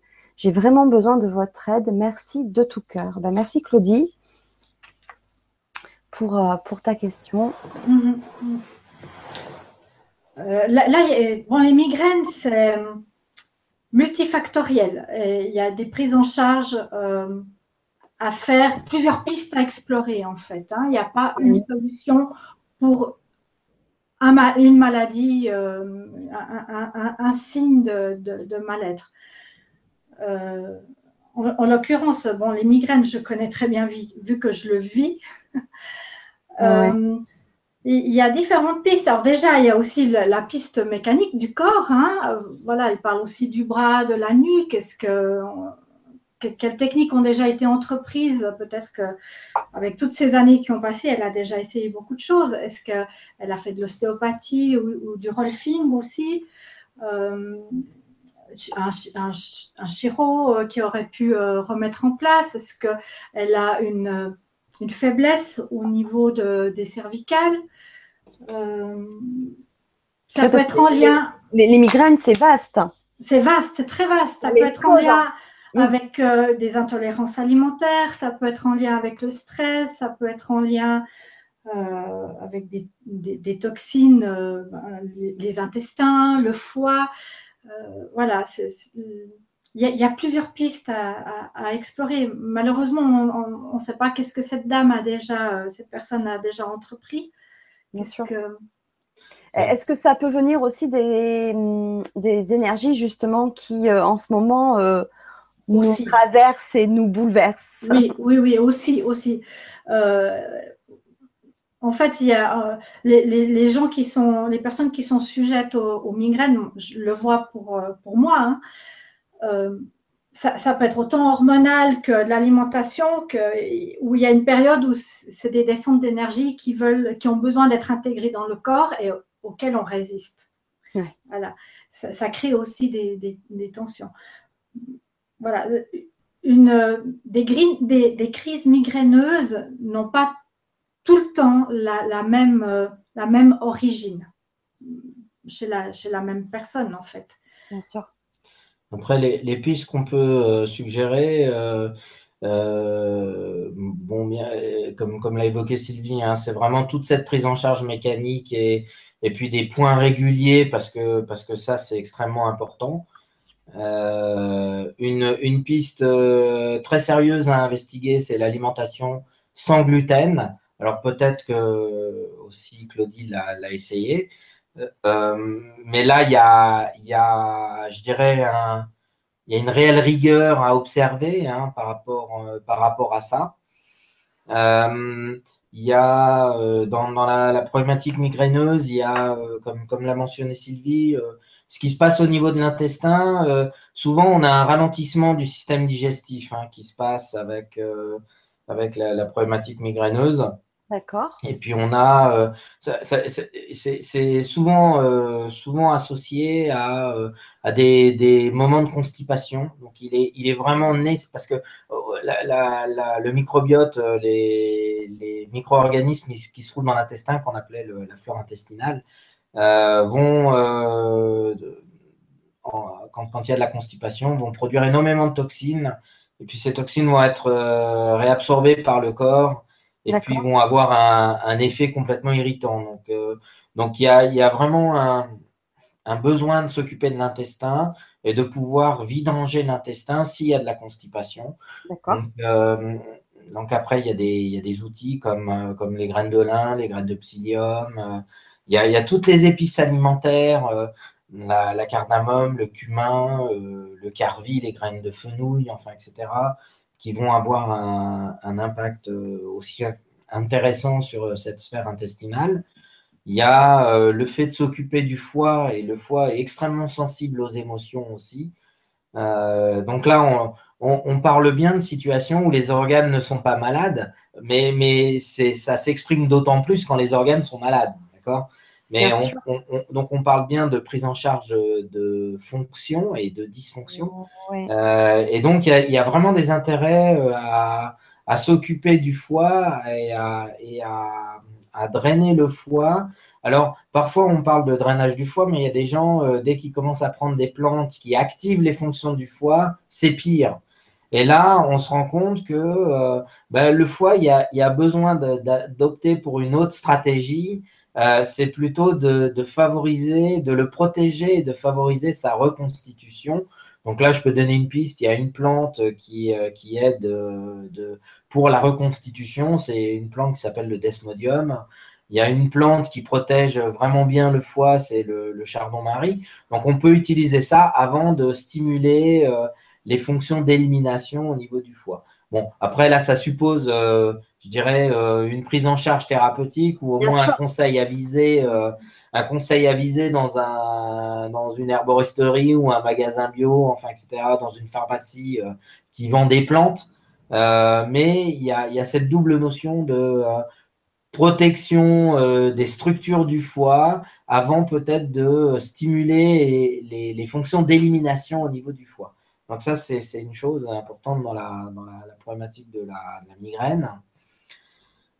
Euh, et puis, euh, puis il y a une piste, il y a, une, plante qu'on peut utiliser qui est une, alors il y a, je dirais, il y a plusieurs, il, y a, plusieurs plantes. Il y a, une plante qui s'appelle la, grande camomille. En, latin, elle s'appelle euh, Tanacetum partenum, la grande camomille, euh, qui, a un impact extrêmement favorable euh, sur ces problématiques de migraine. on a une autre plante qui s'appelle la pétasite, qui, qui a aussi un impact favorable. Donc ça, ce sont des choses qu'on peut utiliser ou en gélule ou en tisane encore une fois, hein, l'idée, moi, je, lance des pistes euh, thérapeutiques, mais, c'est vraiment d'avoir un, conseil, euh, un conseil à viser. Et puis derrière la, derrière la migraine, il y, a une, grande problématique de santé euh, qui est la dérégulation des rythmes biologiques. Alors ça, c'est un ah. mot un peu, un peu savant, mais les, les rythmes biologiques, c'est ce qui fait que on, vit la journée, on dort la nuit, que tout cela est coordonné par les rayons cosmiques, euh, que tout cela a un impact sur nos sécrétions hormonales, euh, nos euh, sécrétions digestives, etc., notre rythme cardiaque. Enfin, c'est un, grand organisateur, on pourrait dire, les, rythmes biologiques. Et puis, certaines personnes, parce que parce qu'elles ont fait les 3-8, qu'elles ont travaillé longtemps de nuit, qu'elles ont peu dormi, ont dérégulé ces rythmes. Et ça, c'est sûr que ça suppose une prise en charge euh, euh, un peu sérieuse par quelqu'un qui peut suivre ça. Un, des outils qu'on utilise, qui est assez simple d'utilisation, c'est le magnésium. Et c'est vrai que dans la, crise migraineuse, le magnésium, c'est un, minéral qui est, souverain. Voilà. Mais il s'agit vraiment de remettre de l'ordre dans, les fonctions euh, du sommeil. Euh, et ça, c'est extrêmement important. Hein. Voilà. Bah, c'est bien d'avoir précisé aussi ce rythme que l'on peut avoir les 3-8, enfin, euh, comment on travaille. C'est vrai que ceux qui travaillent de nuit aussi, enfin, ça peut un peu déséquilibrer le système. Et c'est vrai que c'était important de préciser. Et ça peut être aussi une piste. Ouais, clairement. Pendant des années, ça, ou si on le vit, de faire euh, attention euh, que ça a un impact, même si on récupère parce qu'on va dormir la journée. Euh, mais c'est vrai que les 3-8, c'est terrible parce que chaque semaine, le corps doit s'habituer à un autre rythme. C'est toujours pareil, c'est ce que j'évoquais en début. la santé, c'est une question d'adaptation et là, il y a une perte de l'adaptation. Et là, c'est tout le temps. Ouais, exactement. Donc, le, les, les, informations que reçoit le corps, c'est énorme là.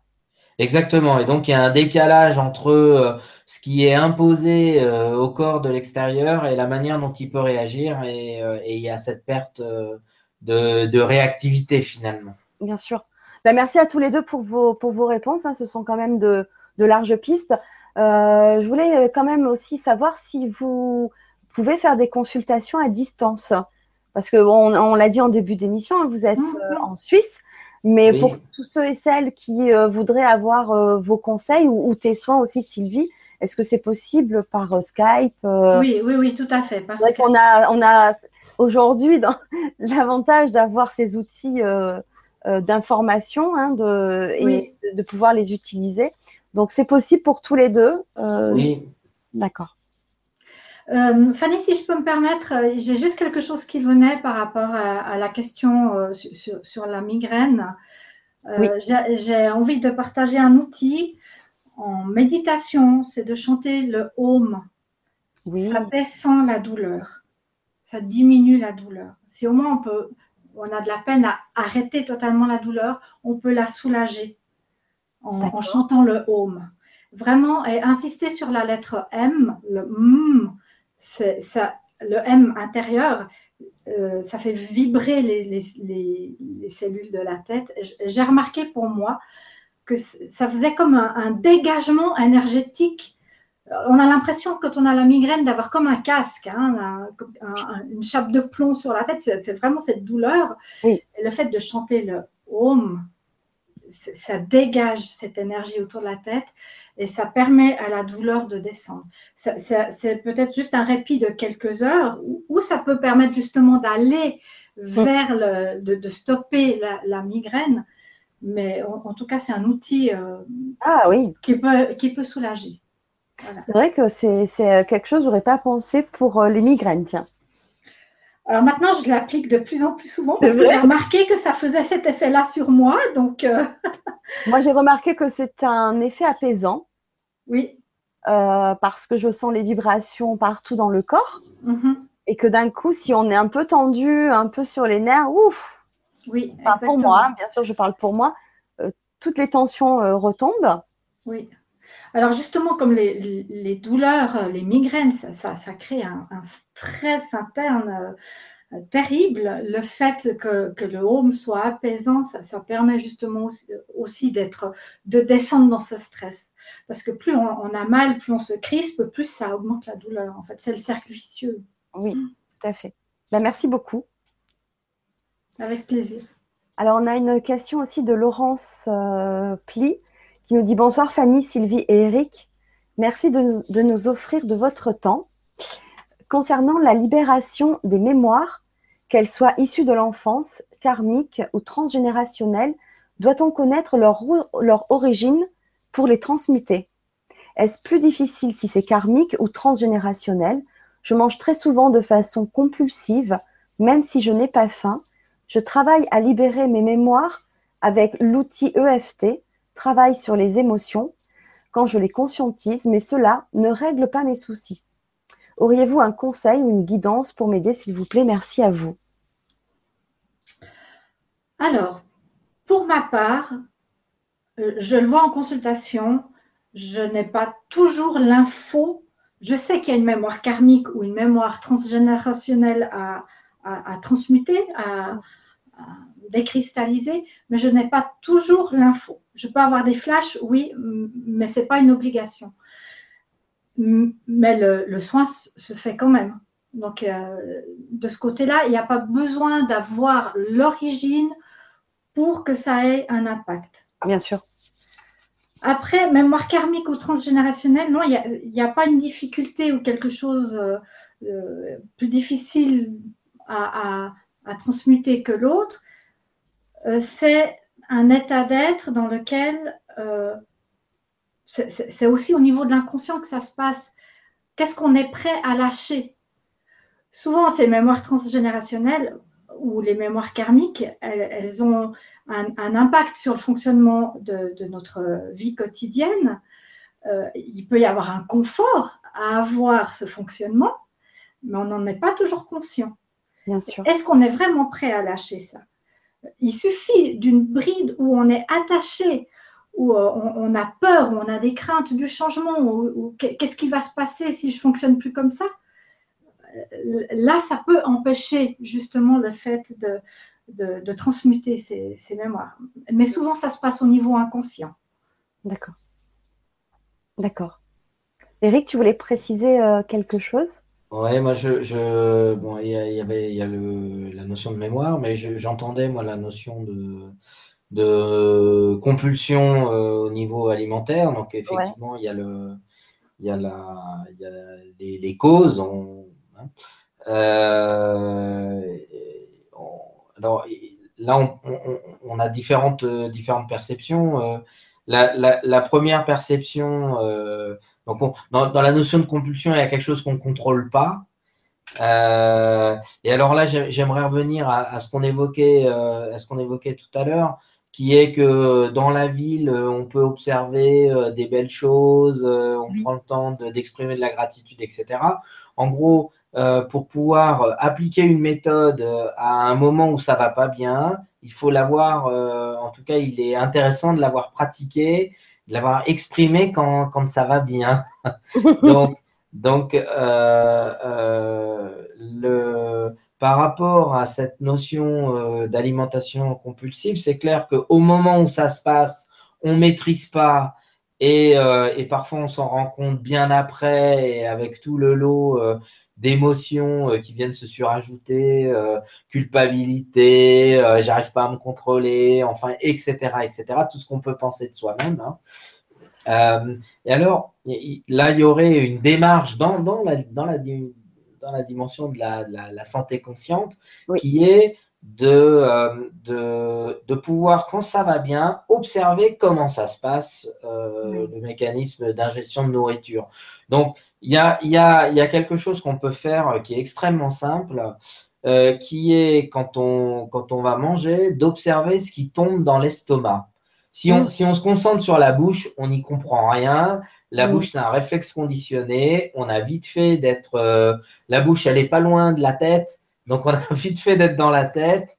Euh, donc là, on a, une possibilité de faire autrement, c'est de descendre un peu d'un niveau, d'aller euh, au niveau de l'estomac, et puis euh, de regarder ce qui tombe.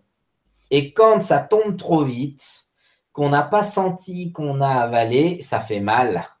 Et là, le corps nous rappelle, il nous dit, eh ouais, mais là, ça a été avalé trop vite. Et donc, quand ça va bien et quand il y a cette dimension consciente, eh ben, on peut, on observe et on regarde ce qui se passe. Alors là, ça peut être un, moyen euh, d'anticiper le moment où on commence à perdre la conscience, où on commence à, devenir euh, compulsif. Donc ça, c'est voilà, l'idée, c'est de le travailler quand ça va bien pour pouvoir de plus en plus anticiper les choses. Donc ça, c'est une démarche active. Ça fait partie de la responsabilité dont on a parlé tout à l'heure.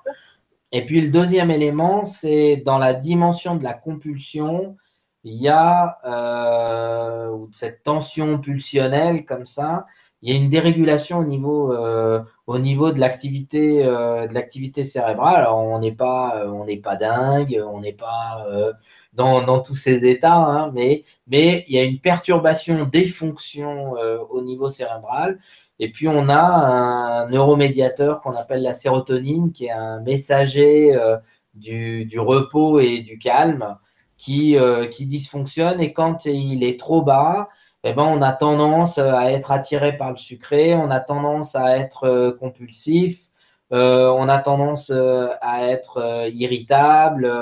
les aggravations, c'est la dépression, et donc ça, les médecins donnent des médicaments dans mm. ce type de situation. Hein, euh, mais, mais disons que euh, il est possible d'agir sur ces fonctions-là euh, avec, avec des aliments. par exemple, certains prennent des, du, du, petit lait qui va contenir un, un précurseur alimentaire de ce neuromédiateur qu'on appelle le tryptophane. D'autres prendront un complément alimentaire de tryptophane et puis on peut aussi trouver des plantes qui agissent euh, là-dessus, euh, comme le safran ou la, la, griffonia. Alors, je tiens à préciser une chose sur, euh, sur ces plantes-là, c'est qu'elles ne sont absolument pas utilisées quand il y a prise d'antidépresseurs. on pourrait prendre le risque de renforcer l'effet de l'antidépresseur, et c'est pas ce qu'on souhaite, hein, puisque les doses ont été choisies euh, j'allais dire par le médecin pour atteindre un certain effet. Donc, euh, on veut absolument pas aggraver euh, la situation. Donc, il faut être extrêmement vigilant et, là aussi responsable, qui est que ben, on n'utilise pas ces plantes quand on prend des antidépresseurs et que là encore une fois, il vaut mieux un conseil avisé d'un médecin ou d'un professionnel de santé pour l'utilisation de ces plantes. Mais en tout cas, pour travailler la, cette tension pulsionnelle, ces plantes peuvent avoir un impact euh, euh, intéressant. Hein. Bien sûr. Et même si les plantes, euh, ben, sont, sont des, enfin, c'est naturel. Exactement. Il peut y avoir des effets si elles sont combinées avec des produits chimiques, hein, comme certains médicaments, comme tu précisais. Donc vraiment, même si c'est naturel, soyez toujours attentifs et prenez conseil d'un professionnel. Euh, voilà. Hein, oui, voilà. ça veut dire que voilà, ce soir, si vous allez dans un magasin bio, là, sans passer par un naturopathe, dites quand même à la personne qui vous conseille ce que vous prenez. Euh, peut-être que voilà, il y aura euh, des contre-indications malgré tout. C'est important, c'est bien de le préciser. Oui, puis euh, le, le, professionnel, euh, lui, il va euh, considérer la question et puis il trouvera peut-être une, une, solution différente. Évidemment. Hein, et, adaptée. voilà, c'est vrai que là, on s'adresse, on ne connaît pas du tout le contexte hein, en répondant à une question. On, offre des, pistes. des pistes, bien sûr, mais de façon hein? générale, les plantes, il y en a tellement, c'est très vaste. Et, euh, et c'est vrai que le professionnel, bah, comme là, tu es en train de parler de, de toutes ces choses-là, moi, ça m'épate parce que parce que c'est tout un panel de, de plantes et, euh, et, chacune avec ses propriétés. C'est très complexe. C'est mhm. tout un métier vraiment et des, des, études vraiment approfondies pour maîtriser. Donc, euh, ben vraiment, voilà, c'est important de d'aller voir un professionnel parce que parce que voilà il y a d'autres pistes aussi qui peuvent arriver des choses auxquelles on pensait pas. C'est euh... exactement. Moi je pense qu'il faut être euh, il faut être modeste quand on quand on fait ça tout seul. Et puis euh, et puis vraiment euh, demander bah, le l'aide de quelqu'un même en, dans, le, pharmacien, il peut avoir, s'il est averti hein, par rapport à tout ça, s'il connaît les plantes correctement, il pourra donner un conseil avisé. Euh, euh, les personnes dans les magasins bio, euh, là aussi, si elles ont la, formation nécessaire, oui. on aura aussi le conseil avisé. Hein, oui, absolument. Absolument. Bah, merci. D'ailleurs, Laurence nous précise, j'ai acheté le livre Le miracle de la détoxination du docteur Robert Morse, traduit en français, mais c'est difficile de changer de façon de manger. À chaque fois que j'ai essayé de jeûner, après j'ai mangé de façon boulimique. Hmm. Pourtant, je préparais le jeûne en mangeant cru au moins une semaine avant, comme c'est conseillé dans le livre. Ouais.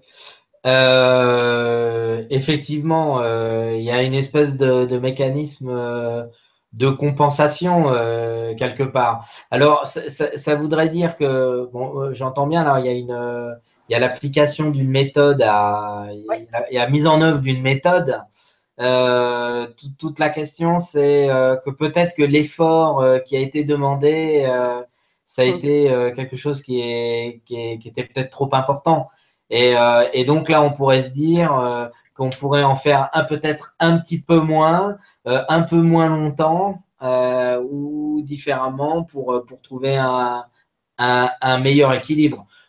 Euh, voilà. on a toujours un peu cette histoire, le, trop ou le et un peu et l'ennemi du bien. De toute façon, on en, reparlait encore tout à l'heure. Euh, et, donc, euh, alors après, je comprends, il y a des tempéraments, c'est du tout ou rien, et la mesure est, difficile. Alors peut-être qu'on est obligé de passer par ces expériences de ben, de ces hauts et ces bas pour à un moment trouver l'adaptation peut-être qu'on est aussi obligé de, de, se confronter à cette euh, tendance euh, du tout ou rien euh, pour après pouvoir trouver une forme d'équilibre. Ça, c'est évident. Alors, on parle de détoxication. Moi, il y, a quelque chose qui est, qui est intéressant. C'est ce livre de, aux éditions Jouvence, là, de, je vais mettre là, de Christopher Vazek, qui s'appelle le, Manuel de détoxication. D'accord. Qui, euh, qui explique euh, vraiment les, euh, bah, ce, qui, ce qui se passe dans le corps, comment, comment, on le, comment on prend en charge les toxines et qui propose pour, pour chaque organe des, des moyens de, de, mettre en œuvre une, une, détoxication avec les plantes, avec l'alimentation, enfin, etc. D'accord. Voilà. Tu peux juste un peu le remontrer un petit peu Bien sûr.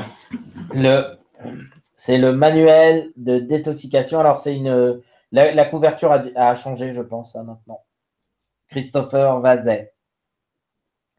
Merci beaucoup. Voilà. Alors ensuite, on a euh, Bénédicte qui nous dit bonsoir à tous. Merci beaucoup pour cette vibra. J'ai un problème d'encombrement de mon appartement. J'ai beaucoup de mal à jeter et me débarrasser de ce qui n'est m'est plus utile. J'ai le sentiment que cela a un impact sur mon poids, comme si mon corps lui aussi accumulait ce dont il n'a pas vraiment besoin, et sur ma santé, tendinite au, tendon, d'Achille, fatigue. Est-ce que ce sont des peurs? Mm, mm, mm. Est-ce la peur de manquer? Je précise que ma mère et ma sœur ont elles aussi ce problème d'encombrement chez elles. Est-ce que cela pourrait être dû à des mémoires ancestrales? Merci pour votre réponse, Bénédicte. Alors oui, en effet, elle a bien cerné l'impact, le, qu'est-ce que, quelle dimension ça pesait sur elle. Hein. Effectivement, l'encombrement de, la maison, de l'appartement, c'est aussi l'encombrement que l'on a en soi au niveau des, toxines peut-être physiques, mais aussi émotionnelles et, mentales. Euh, il y a aussi un côté rassurant d'être euh, d'emmagasiner, comme la peur de, ne pas, de ne pas avoir, la peur de perdre, de manquer. Euh, c'est rassurant d'avoir plein de choses euh, autour de soi. C'est comme une sécurité matérielle aussi. Euh, là, effectivement, je sens aussi chez cette personne qui a, des mémoires qui, qui rentrent en lien, effectivement des, mémoires transgénérationnelles à ce niveau-là. Oui, Ça, peut être une piste qu'elle peut, elle, peut explorer cette piste de, faire une transmutation des mémoires. Mm transgénérationnel, mais aussi des mémoires cellulaires. Parce que au niveau des cellules, euh, pour intégrer dans le physique, c'est au niveau des cellules que ça se, que ça se passe, pas seulement au niveau émotionnel.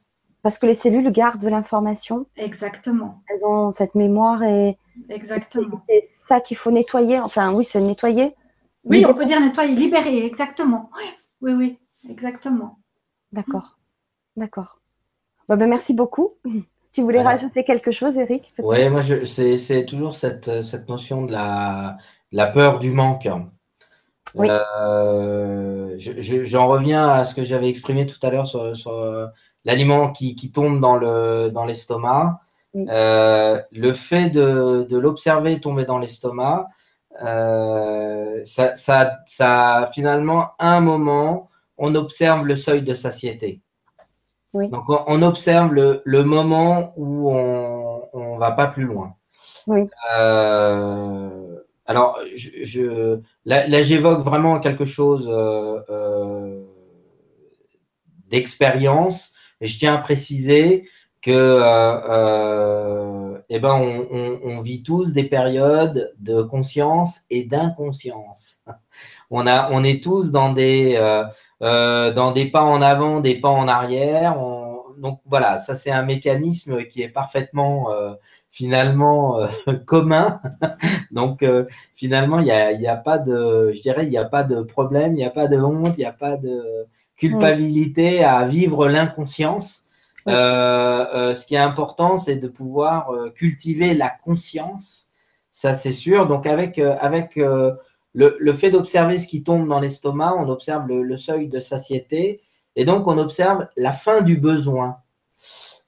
C'est on observe la fin du besoin. Et si on dépasse ce seuil, on peut euh, observer en conscience que finalement, là, on satisfait un autre besoin qui n'est pas le besoin euh, du corps physique, qui est plutôt le besoin de l'émotionnel. Et donc, on s'aperçoit qu'on est en train de nourrir l'émotionnel. Et ce qui est intéressant, euh, euh, c'est que finalement, euh, bah, avec, avec, cette, avec cet exercice-là, en fait, finalement, cette expérience-là, on s'aperçoit que finalement, le, une fois qu'on s'arrête au seuil de satiété, on se dit le corps, le corps en a assez, donc on n'a pas peur de manquer. Et que le fait de nourrir, de, de dépasser ce seuil-là, de passer à la nourriture émotionnelle sans se rendre compte qu'on nourrit l'émotionnel, là, on est dans la dynamique de la peur du manque. Mais on peut prendre conscience de ce passage. Et c'est là où c'est extrêmement intéressant. Donc ça, c'est l'expérience au niveau alimentaire. Et puis, on a le, finalement l'expérience dans la vie de tous les jours. Et je crois que la grande expérience euh, du manque dans la, dans la vie de tous les jours, ben, c'est le manque de l'argent. C'est cette expérience-là. Euh, et le manque d'affection. Enfin, c'est les deux, c'est vraiment des grandes. Donc là, l'idée, c'est euh, effectivement euh, bah, de reconsidérer la, la, la, notion de où est-ce que je vais chercher l'affection. Est-ce que je, je est-ce que je pourrais trouver en moi une, une ressource qui ferait que je, je, je deviendrais ma propre source de nourriture affective. Alors, tout ça, c'est bien malin de le dire, hein, parce que euh, c'est vaste programme, hein, d'accord? C'est bien malin de le dire, parce que on peut très bien être engagé dans une démarche comme ça et être parfaitement blessé euh, par manque de, de, nourriture affective ou par sentiment d'avoir été privé de nourriture affective venant de l'extérieur. Donc c'est d'accord, c'est une démarche bien complexe. Mmh, mmh. Euh, par contre, le, le fait d'aller de, chercher en soi le fait d'être sa propre source de nourriture affective, ben c'est déjà, c'est déjà un début. La même chose avec euh, la dynamique de l'argent euh, par rapport au manque qui est comment est-ce que je considère euh, bah, cette, cette, ressource argent? Est-ce que c'est un flux? Est-ce que c'est quelque chose qui va me manquer? Est-ce que je vis le manque? Ou est-ce que euh, à un moment je, je, peux être en confiance par rapport à ça? Donc ça, c'est des expériences qui peuvent être euh, en tout cas vécu, testé. Mm. Euh, je crois que là, il y a des ouvertures. Et, cette situation peut être transposable justement au fait d'avoir euh, euh, un, appartement, une maison encombrée ou de s'encombrer soi-même. C'est bien un côté de, sécurité, de peur de, manquer. voilà, c'est aussi ça, c'est le côté affectif. voilà. C'est les souvenirs, en fait. Voilà, hein. c'est des mémoires soit d'un vécu personnel, soit justement de, la famille qui a été euh, transmise. Hein, Apparemment, c'est un peu le cas. Hein, puisque... Oui, voilà, exactement. Donc, euh, c'est, mais en fait, elle, est très lucide sur sa situation. Donc, elle a déjà fait un pas. Oui. voilà, il y a besoin de faire les autres pour euh, amener la conscience de quelle est la peur qui se cache là derrière. Oui. Et puis on pourrait se dire, bah, d'un point de vue pragmatique, euh, qu'est-ce qui déjà peut être désencombré? C'est ça. Qu'est-ce qui dérange pas? Il y a ce qui dérange, il y a ce qu'on n'est pas encore capable forcément de désencombrer, mhm. mais qu'est-ce qui peut réellement être désencombré? Euh, Ce sur quoi on n'est pas attaché. Puis là, on peut faire, le, on peut faire le boulot. Quoi. Oui, c'est inutile de, vider la maison complète. Hein c'est pas après pas. Qu'est-ce que, voilà, de nouveau, qu'est-ce qu'elle est prête à ce moment-là de, désencombrer, de lâcher, de, de laisser partir. C'est vrai que quand on fait, euh, comment on va dire, aller euh, du nettoyage ou quand on mhm. épure euh, bah, son lieu de vie, mhm. le sentiment que l'on peut exprimer, c'est tiens, on se sent plus léger. Ah, oui, oui, oui. Elle, mais oui, l'énergie circule nettement mieux dans la maison, mais également en soi. Mais c'est un lien. Mais bien sûr, c'est lié. Oui. Et c'est vrai que souvent on dit, tiens, notre maison, c'est un peu le reflet de, de, soi-même. Mhm. Et c'est exactement ça.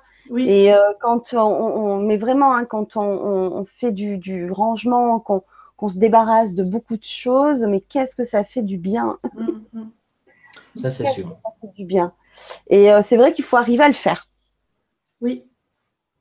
Et c'est pas forcément évident pour tout le monde, mais en tout cas, déjà d'en avoir conscience. Euh, mhm. C'est un, bon premier pas. En tout cas, bah, merci Bénédicte pour la question. Euh, on va vous retrouver très bientôt, mais cette fois-ci euh, séparément. Eh oui. Eh oui. c'est vrai que ce soir, ensemble, ça nous a permis euh, d'aborder un sujet que vous, vous traitez en commun, hein. chacun à votre, à votre manière. Comme on l'a dit, vous êtes complémentaires. Eric, on va te retrouver très bientôt en atelier. Ça va être sur inscription. Et euh, on va parler des huiles végétales. Oui. Est-ce que tu vas pouvoir un petit peu nous en dire un peu plus? Parce que les huiles végétales, c'est un vaste sujet. Oui. Et qui apparemment est très important. qui, est, ouais, qui est fondamental. Euh, on consomme tous des corps gras ou on ne les consomme pas. Oui. Euh, pour différentes raisons. et puis, il y a, y, a, réellement des, des intérêts à, à choisir les, les corps gras, euh, à, à, savoir les, les, utiliser, les conserver.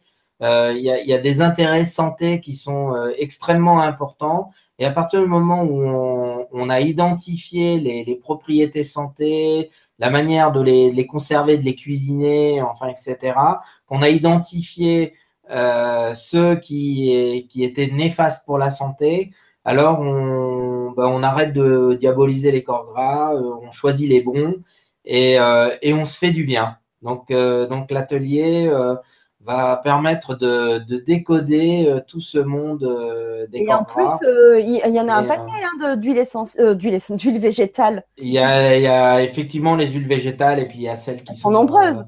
Ouais, il y a, celles qui sont aussi qui sont animales. Il y, en a plein. Il y en a plein avec avec vraiment des, éléments à, souligner. Quoi. Et puis, puis, je dirais que dans un quotidien, une fois qu'on a, une fois qu'on a compris euh, les choses, euh, on, fait, on fait des choix simples et, ça transforme réellement euh, la dynamique de santé. Et puis finalement, ça ne change pas du tout le quotidien. Voilà. Ça va être vraiment intéressant. Ça va être super intéressant. Ouais, il y a plein de choses à dire. Et... En plus. Comment? Ça nous concerne tous en plus. Ouais, exactement. Ouais. Et puis, puis tous les euh, jours. oui, eh oui, et oui, parce que eh oui, on mange tous les jours, au moins deux fois par jour. Hein. au moins. Euh, donc, ça sera le lundi 3 avril à 20h30 en direct sur inscription. Donc, vous pouvez retrouver l'atelier euh, sur le site du Grand Changement TV dans la rubrique services et accompagnement. Ensuite, Sylvie, on va aussi te retrouver avec une série d'ateliers de, de, euh, où tu vas nous, nous, faire des méditations, ce que tu appelles méditrance. Et d'ailleurs, bah, tout à l'heure, on va terminer la Vibra conférence par euh, ben, une méditation hein, euh, qui va nous donner euh, envie de continuer à, à, les faire régulièrement. Je n'en doute pas. Moi, en tout cas, je vais le découvrir ce soir avec tout le monde et j'ai vraiment hâte. Euh, donc, le, le prochain atelier sera le vendredi 14 avril mm-hmm. à 20h30 en direct. Et on peut aussi le retrouver dans la rubrique service et accompagnement pour vous inscrire. Euh, on va l'expérimenter. Tu peux peut-être dire un petit mot dessus, mais je crois que rien ne vaut là, euh, dans ce cas-là, l'expérimentation. oui, alors déjà un petit mot sur euh, la méditrance. Ouais. Parce que méditation, il y en a de toutes sortes. Et, et j'ai dénommé, enfin, j'ai choisi d'appeler ces, séances méditrance parce que c'est de la méditation sous guidance, mais avec transmission d'énergie. Euh, alors, beaucoup connaissent la, méditation euh, de pleine conscience, euh, méditation vipassana. C'est vraiment, ce sont des techniques. pour ma part, je me suis laissée complètement inspirer j'ai suivi des ateliers de, méditation pour moi-même jusqu'au jour où je me, mais j'ai envie de faire quelque chose qui me correspond. Donc, j'écoute la guidance, je transmets ce qui se passe, euh, j'ai des visions d'énergie qui, circulent ou d'images de, de, conscience qui participent avec nous à ces séances, qui viennent nous rejoindre pour nous partager ces, énergies de guérison, euh, et aussi de la transmission, autotransmission d'énergie. Euh, voilà, on va aussi chercher à l'intérieur de soi. Hein. Euh, on a des guides, oui, mais avant tout, c'est nous, hein, c'est nous-mêmes qui, générons cette énergie, cette joie qui vibre en nous. Donc voilà, pourquoi j'ai appelé Meditrans c'est, En fait, je me suis complètement laissée inspirer, c'est ce qui est venu, donc euh, on, verra. Et à chaque fois, c'est la surprise. Selon le groupe que l'on est, il y a des choses différentes qui, se passent. Et oui, bien sûr. Et puis, le groupe ne se constitue euh, jamais par hasard non plus. Exactement. Mmh. Exactement. Alors, ces séances de méditrance, je les donne aussi en Suisse, une fois par mois au, cabinet et, deux fois par mois à la salle de yoga d'Yverdon. Donc, euh, des petits groupes sont déjà constitués sur Suisse et, là, j'aurai le plaisir de, les faire avec toi euh, via le, web. Donc, euh, ça sera une belle expérience. Oui, oui, oui, c'est génial. En tout cas, merci beaucoup de nous les faire partager. Je voulais juste vous dire qu'il y avait Laurence euh, qui nous avait répondu en, vous, disant bah, Je vous remercie pour vos conseils. Mhm. Le tout ou rien me correspond bien de façon générale dans ma vie. Vous avez vu juste. Merci et une belle soirée à vous. Bah, merci Laurence, belle soirée aussi. Voilà. Donc euh, j'avais euh, envie de vous dire le petit retour. Voilà. Merci.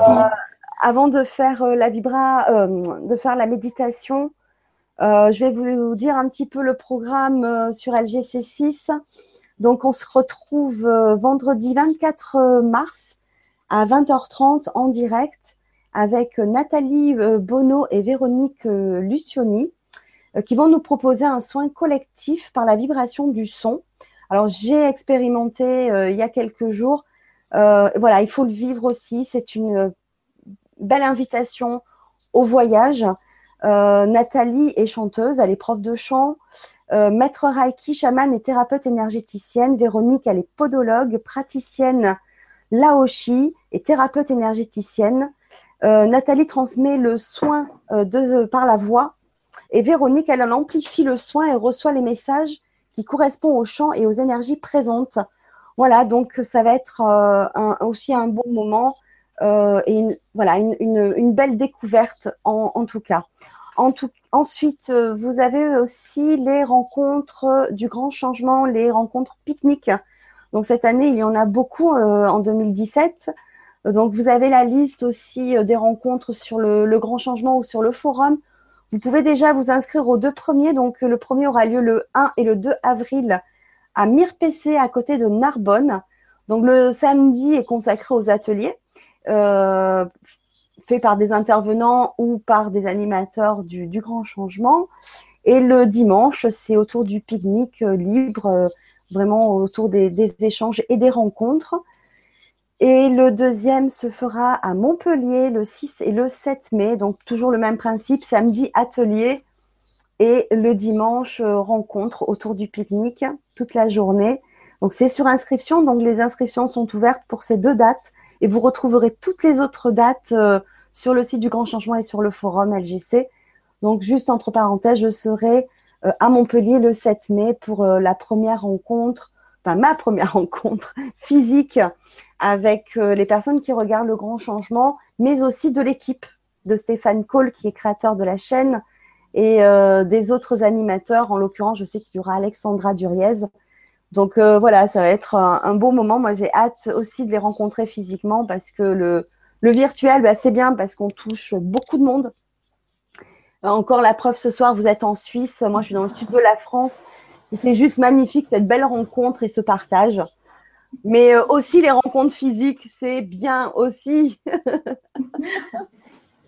On espère, on espère pouvoir une fois participer à une rencontre euh, de grand changement. Ah, ouais. Oui. Après, je rappelle aussi que tous ces pique-niques on, existent parce qu'il y a des personnes qui sont euh, à l'initiative de cela. Euh, voilà, donc si vous avez envie dans votre région d'organiser un pique-nique, il suffit de contacter la chaîne et on vous aide à l'organiser, bien évidemment. Voilà. Donc, en tout cas, euh, merci beaucoup euh, pour votre présence. Donc, comme je disais en début d'émission, ça fait euh, six mois aujourd'hui que la chaîne LGC6 a démarré. Et vraiment un grand remerciement déjà à tous les intervenants parce que grâce à eux, ben, on peut faire des émissions. Merci à tous les intervenants parce que ben voilà, vous prenez vraiment du temps sur votre voilà sur votre planning qui est vraiment déjà bien chargé. Euh, pour faire partager. Voilà, c'est vraiment généreux de, votre part de, partager tout cela avec nous. Et euh, merci à toutes les personnes qui sont euh, présentes lors des Vibra conférences et même en replay, parce que ce qui est bien, c'est qu'après, dès la fin des directs, il y a les replays et là, c'est accessible tout le temps et pour tous. voilà, donc vraiment un grand merci à tous et encore un grand merci aussi au grand changement d'exister à Stéphane Cole. Voilà. Donc maintenant, je vais vous laisser profiter de cette méditation pour finir cette belle soirée. Euh, je vous souhaite à tous euh, une belle fin de, semaine parce que je pense qu'après la méditation, on va rester tranquille, à chacun son rythme pour vivre ce moment après aussi, hein, si vous restez tranquille. Donc euh, voilà, je, vous dis déjà au revoir et puis une, belle fin de soirée, une belle semaine, un beau week-end qui se profile. Prenez soin de vous. Je vous embrasse tous. Et puis, bah, Sylvie, eh bien, à toi pour cette méditation. Merci encore. Merci Fanny. Merci Fanny.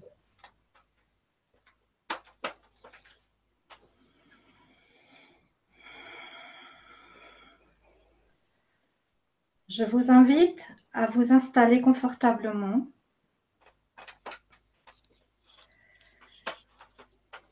Et à augmenter votre premier chakra pour augmenter votre ancrage avec la terre. Le premier chakra se trouve au niveau du périnée et descend entre vos jambes. Demandez-lui de s'agrandir, de doubler, de tripler, pour être vraiment en connexion avec cette terre-mère.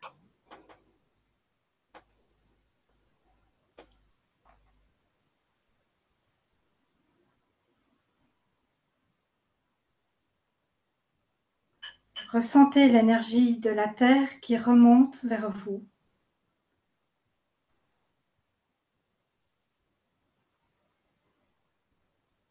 Et portez attention à votre respiration.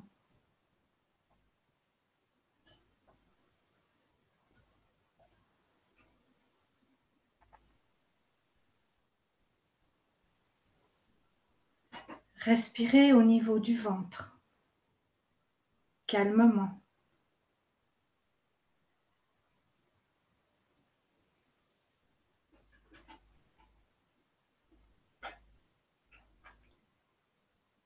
Et plus vous êtes conscient de votre respiration,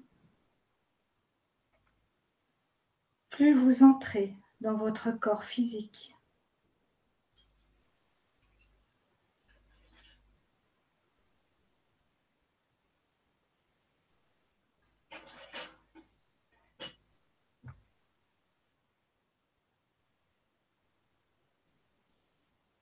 Suivez en conscience le chemin de la respiration à travers votre corps physique.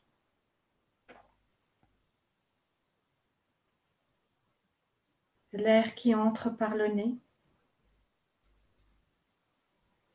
qui descend dans la gorge jusqu'au poumon, jusqu'à votre ventre qui se gonfle.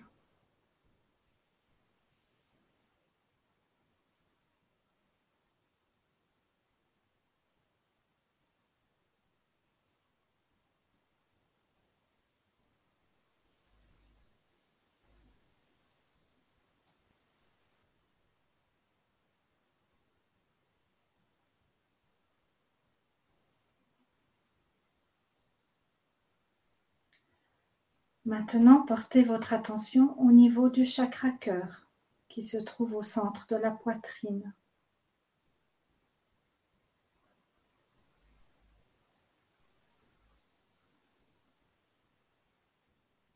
Ressentez cette énergie du chakra qui émane de vous devant, qui entre en vous derrière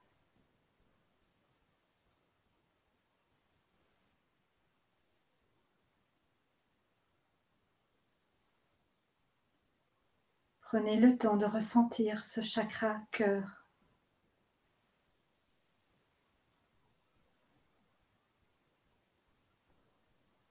À l'intérieur du chakra cœur, vous pouvez visualiser une flamme lumineuse. Votre flamme de lumière. La lumière intérieure qui habite le corps, l'être que vous êtes.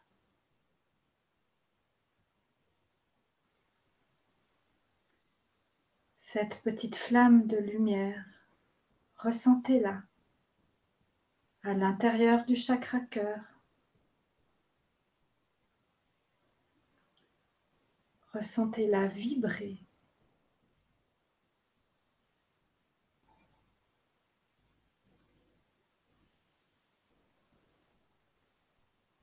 Et cette flamme grandit de plus en plus. Cette lumière vibre de plus en plus en vous.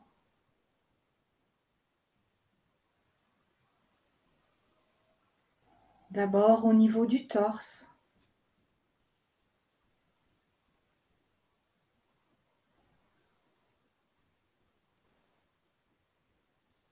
au niveau des bras.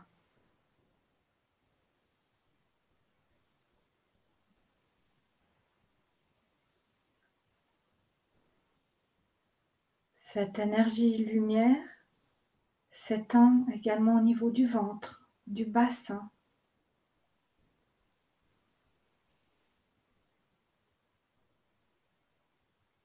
Ressentez cette vibration. Cette énergie de vie qui pétille.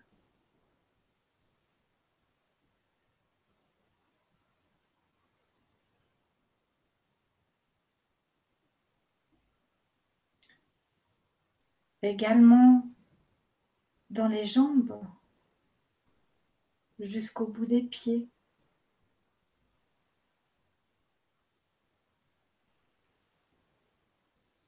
dans votre tête.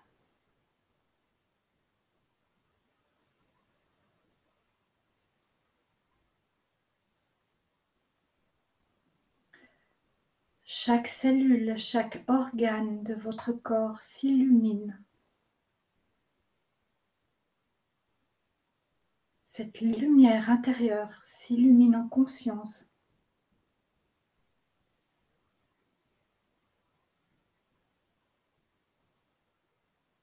Votre peau vibre.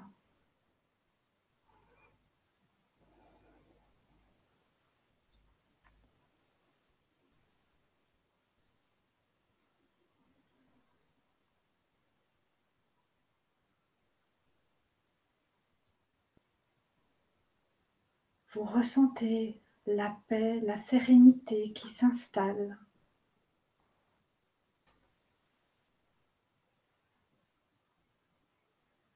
la joie, la vie qui est en vous.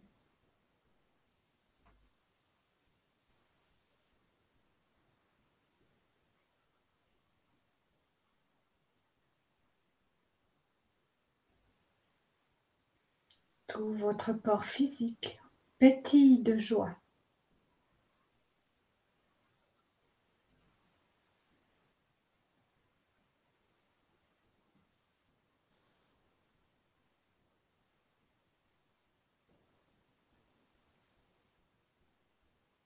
Et maintenant que vous ressentez consciemment cette lumière intérieure, faites appel à votre rayon cosmique intérieur, à la flamme violette. Ce rayon violet qui transmute les anciennes énergies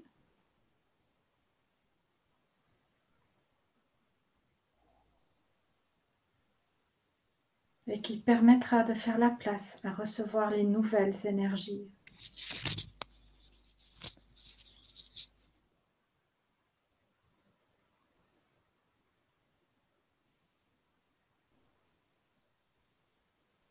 Toute cette vibration de l'énergie violette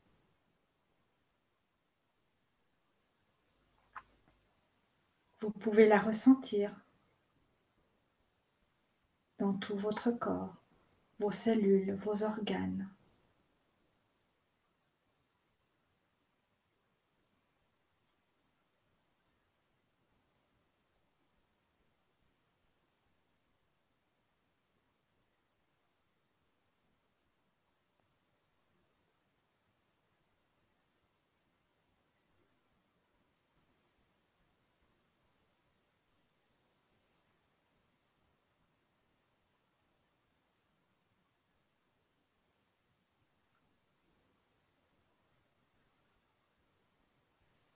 Le rayon violet transmute également les émotions. Les émotions que vous désirez lâcher, transmuter.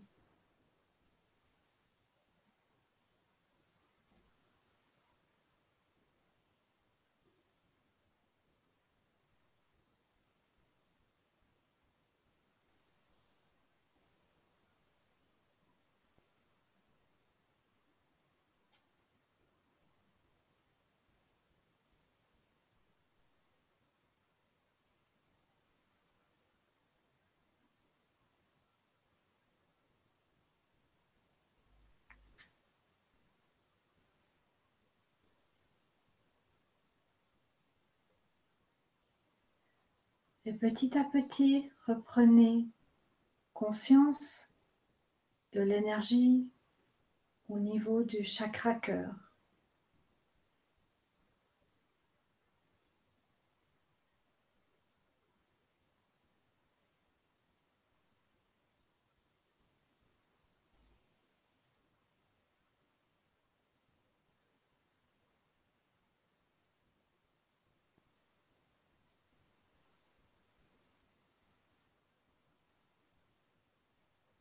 Remerciez les énergies, remerciez-vous pour ce que vous faites pour vous, pour ce que vous vous offrez.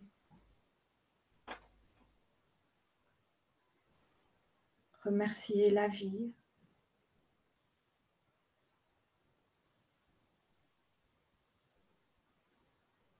Petit à petit, le rayon violet, l'énergie violette revient au centre du chakra cœur.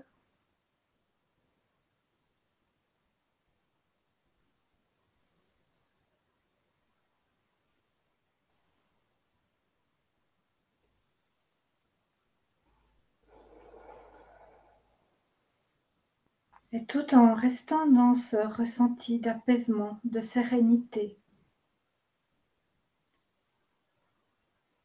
de vibration, d'amour et de joie. Reprenez contact avec la densité du corps physique.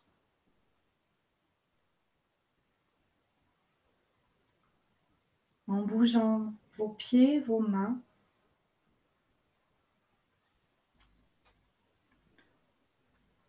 Reprenez conscience du corps physique de sa lourdeur,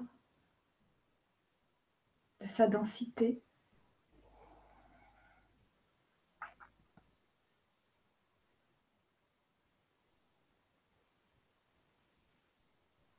Et petit à petit,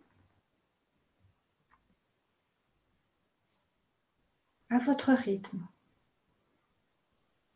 chacun pourra ouvrir les yeux.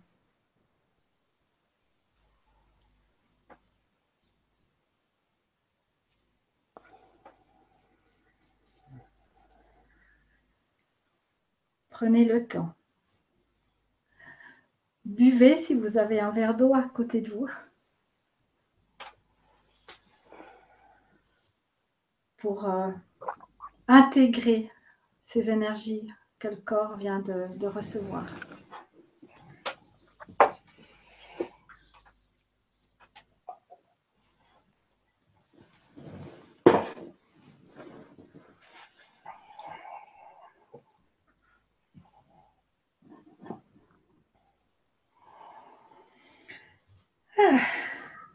Merci Sylvie. Avec plaisir. C'était un, une mise en bouche. ah ouais. Euh, bah merci euh, Eric aussi. Merci Fanny. J'étais ravie euh, de vous entendre tous les deux ce soir. je vous souhaite une belle soirée. Je vous dis à très vite parce qu'on va se retrouver très vite. Avec plaisir. puis, euh, merci pour cette belle méditation. Et puis, merci à tous. Euh, il y a Laurence qui nous dit joyeux anniversaire LGC6. Merci, Laurence. merci pour ce clin d'œil. Ben, je vous dis à très vite. Voilà, je vous embrasse. Ouais, à, à bientôt. À bientôt. À bientôt. Salut. Bye. Ciao.